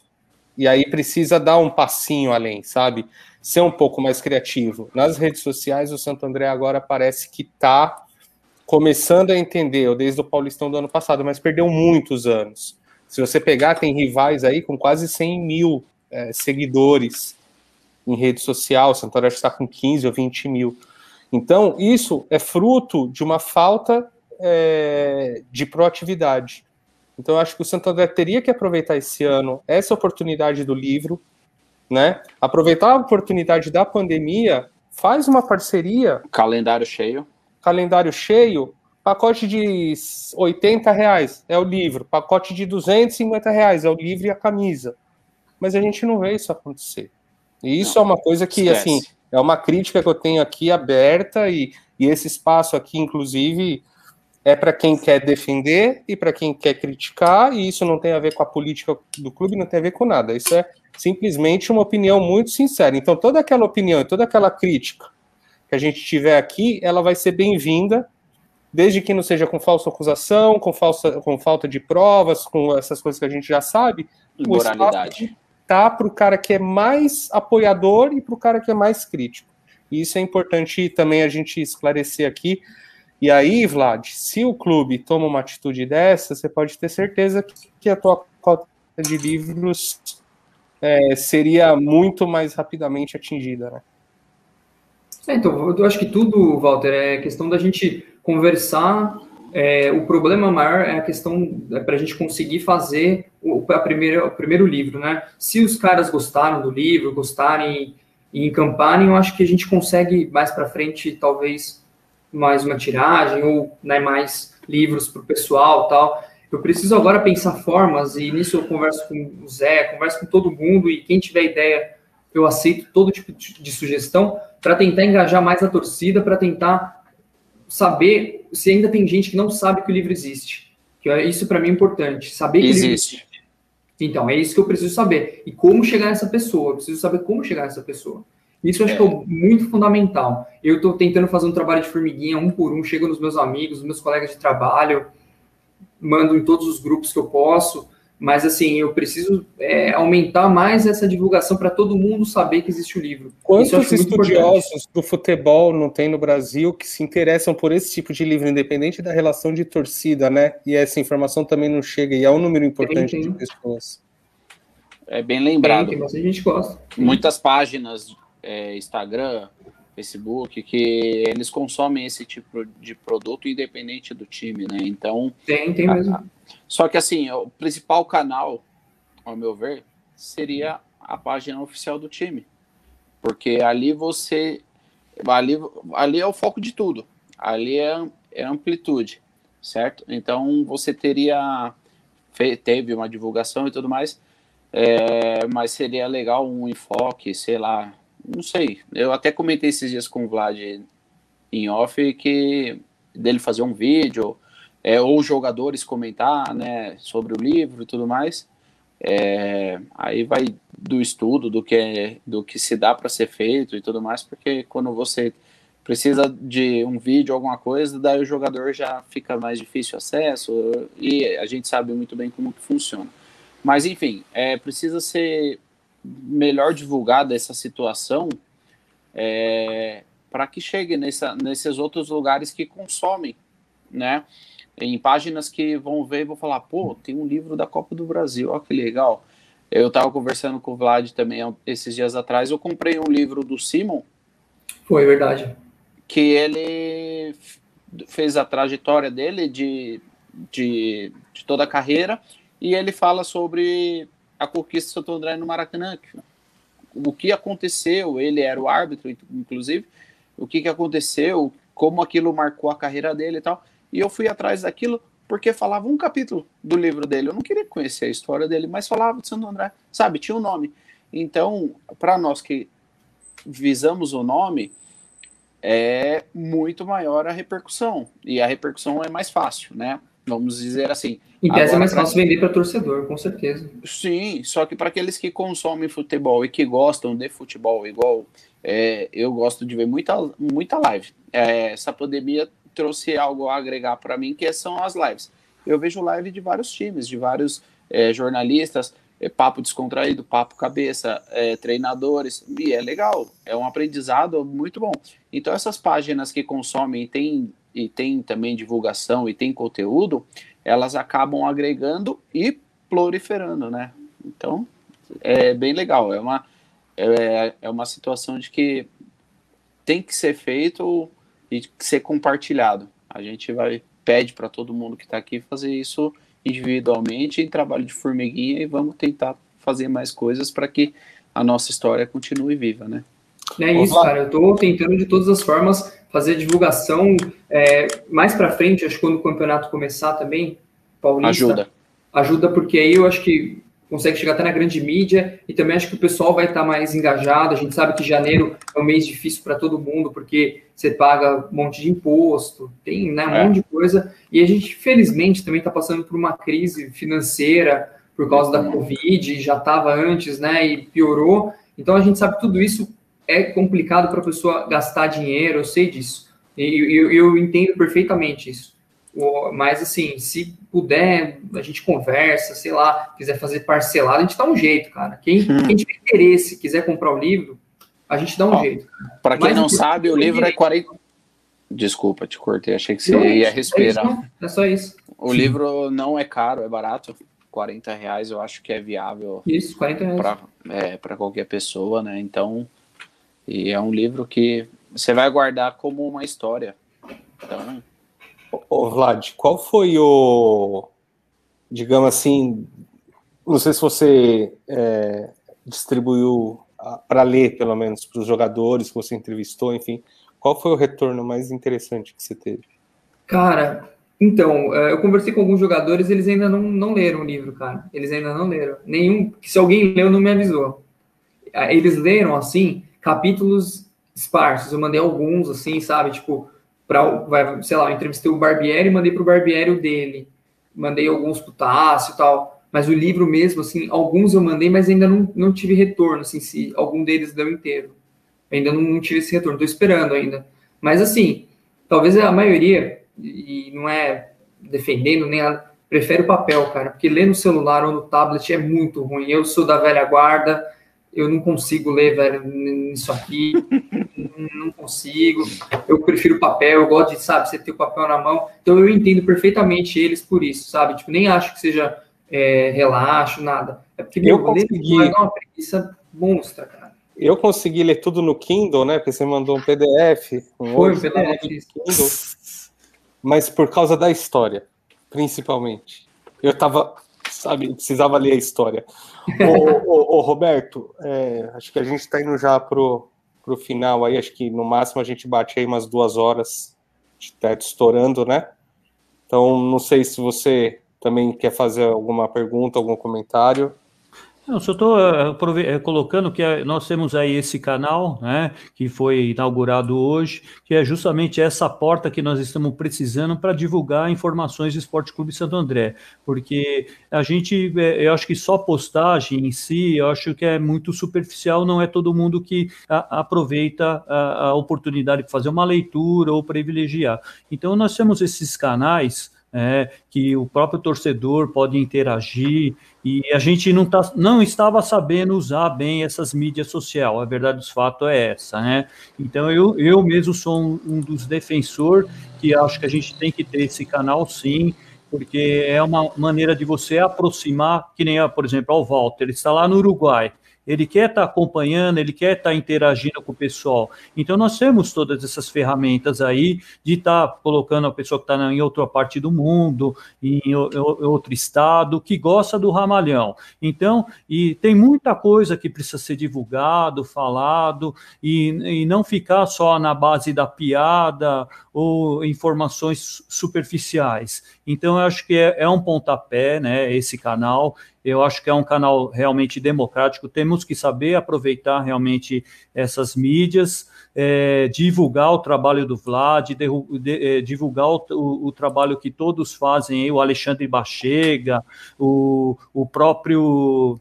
É, o Belote, que na verdade essa live, eu até vou ser sincero, eu, eu vou dedicar para o Belote, tá? Com certeza. Ele foi um dos grandes, pelo que eu acompanho. É unânime O, o, eu acho que o mínimo que a gente tem que fazer é, é, é, é dedicar essa live para o Belotti, porque ele foi um batalhador da, das cavernas, para falar a verdade. Trouxe muito trouxe muito material para o torcedor, coisas que a gente não tinha conhecimento. Ele, mais o Alexandre Bachega e outros mais que eu não conheço, mas sei que tem feito um trabalho bem bacana. Eles têm ido pesquisar nas bibliotecas, é, recortes de jornais, e vem trazer muita história bacana aqui. Então, eu acho que, é, como essa primeira live, eu dedico a ele, porque realmente, infelizmente, ele não está aqui entre nós, mas ele foi um dos batalhadores que estava lá na arquibancada e estava sempre entrevistando, passando informação do Esporte Clube Santo André. É, era um cara que amava o que fazia. A verdade é. E um cara, gente finíssima, né? É, e nós não tínhamos essas ferramentas. E você vê que ele fazia vídeo no YouTube, reunia a galera dele, e já tinha, ele já era um visionário de, de, desse tipo de situação. Então, na verdade, nós temos esse canal e nós temos realmente que saber aproveitar a, a oportunidade dele, divulgar o trabalho do Vlad e toda essa história que outros torcedores têm para contar, ser Chiari, presidente, ex-jogador é um espaço democrático para todo mundo. É, então é, a gente agradece demais aí o Belotti, que realmente foi o grande, acho que incentivador de todo esse trabalho, né? Acho que sem ele, acho que muita gente estava aí até perdido, sem orientação. Eu acho que ele foi assim, tipo um paizão aí para o pessoal encorajar aí é, no meio. Eu não sou jornalista, mas eu, a gente acompanha o trabalho que ele deixou e realmente ele deixou um trabalho muito bacana e outros mais aí que contribuíram. Então é isso. É, eu acho que o pessoal tem que aproveitar é, melhor essas mídias sociais e tem que divulgar o, esses trabalhos, porque é só aí que a gente vai al, alcançar o objetivo. E não só da venda do, do livro do Vlad. E sim, a gente tem que fazer a torcida crescer, tem que fazer coisas em prol do Ramalhão, porque só assim nós vamos vencer. Porque o, o Santo André não é um time do torcedor, de um torcedor, de dois, não existe isso. Ele é de vários, cada um tem o seu amor diferente. Ô, tá? Roberto. Todos têm. Né? É, e é importante porque essa semana tem um dos. Devem existir vários grupos aí de WhatsApp, pero na última semana, um desses grupos aí onde eu participo, o Edu participa, a gente estava justamente fazendo um debate nessa linha, né? De que não existe o torcedor mais importante, né? É, cada um torce. Maior que o outro cada um torce do seu jeito, cada um sabe das suas limitações. Eu não estou em nenhum jogo de Santo André porque eu estou longe. Tem gente que não tem nenhum jogo de Santo André porque tem filho pequeno, porque está trabalhando. Isso não faz dele mais ou menos torcedor do que aquele que vai em todos os jogos e tem todos os ingressos. Se você pode estar em todos, em todos os lugares, ótimo, melhor, mas isso não te faz mais torcedor do que ninguém. E isso eu acho que é uma pauta que vai vir aí com vários torcedores em vários, várias semanas que a gente vai ter. Então, só para antes de passar a palavra para o pro, pro, pro Zé, para o Vlad, para o Roberto, mandar um abraço para o Fábio dos Santos Marques, que falou aqui, ó, a nossa torcida já ama o livro, mas a torcida do Vasco também vai gostar. Parabéns pela live, sempre bom ter um canal para falar no Santo André, valeu. E, obviamente, um abraço aí para o Bachega, que falou aí, ó, boa, Roberto, saudades do Belote, com certeza ele estaria aqui com a gente. E o Bachega, repito uma vez mais, aproveitando agora que ele está online, que esse espaço é dele, como de todos os torcedores, o dia que ele quiser ser o moderador do debate, é, é, não precisa pedir, né? O, o Bachega e o Belotti têm, têm acesso VIP a qualquer coisa do Santo André porque construíram demais. Edu, Roberto, Vlad, é, com vocês. Vai lá, Vlad. Pô, eu queria agradecer demais o espaço. Em primeiro lugar, assim, desculpa se eu falei demais, eu falo muito mesmo, não tem jeito. E ainda mais vocês me pediram para falar do livro. Imagina, eu tô falando do projeto da minha vida, provavelmente vai ser um negócio que daqui 50, 60, 70, 80 anos depois que eu morrer, eu vou ser lembrado por isso, provavelmente como o cara que fez o livro da Copa do Brasil. Então vocês imaginam quanto para mim isso é importante e quanto é, é um projeto da minha vida, assim, de fazer um negócio que eu, eu amo, assim. Então, eu falei demais, mas assim, queria agradecer o espaço, parabéns por, por vocês aí estarem fazendo isso, é bacana. A gente, como torcedor, sente falta. Infelizmente, a gente só tem hoje o Diário do Grande ABC, é, o Lente Esportiva de segunda-feira. o Red ABC vai e volta, e muito pouco canal, muito pouca coisa que fale, que mostre o Santo André. Então, assim, vocês têm um espaço para debater a torcida, conversar em altíssimo nível, como foi hoje, as coisas do clube. É muito legal, cara. Até porque, como a gente não está tendo é, essa reunião ao vivo mais, por causa da pandemia, a gente, a gente se encontrava todo, uma, duas vezes por semana, conversava, trocava ideia, tomava cerveja. Agora a gente não pode mais fazer isso. Então, é, isso também serve como uma forma de matar a saudade de vocês, assim, de ver como que vocês estão, que tá todo mundo bem, com saúde. Isso que é o mais importante de tudo, assim. E dizer, pô, obrigado pelo espaço, espero que vocês gostem do livro. É, o que a gente puder fazer na divulgação, contem comigo, sabe que tem as portas abertas, vocês têm meu contato. E mandar um abraço para todo mundo. E quem ainda não comprou, compra o livro, por favor. Vou pedir isso até a gente mandar para a gráfica. E obrigado pela, pela, pela atenção de vocês, gente. Um abração, tudo de bom aí. Valeu, Vlad. Você será sempre bem-vindo, não só para divulgar o livro, mas como, além de jornalista, você é nosso amigo, é torcedor, né? Então, é um prazer ter você por aqui. Volto a pedir novamente para que todos que puder divulgar o livro e compartilhar, é muito bom para não só para ele, mas para todos nós e queria agradecer também a todos que acompanharam a live, aqueles que permaneceram, aqueles que não. E a intenção é fazer isso cresça cada vez mais, é, para que se torne um canal de livre acesso para todos, né? Com informações independente de, de lado, de, de questão de que concorda ou não, cada um vai ter seu espaço, todo mundo vai poder falar aquilo, porque é um espaço livre. A intenção nossa é essa daí. Muito obrigado, Roberto, Walter. Foi muito bom mais uma vez aí. Esse é o primeiro de muitos. Que nem diz Roberto, a sementinha foi plantada. Agora vamos regar. É isso, então eu só venho, eu volto a dizer, né, que essa live eu dedico ao Belote, que realmente foi um, um dos grandes é, incentivador aí do canal.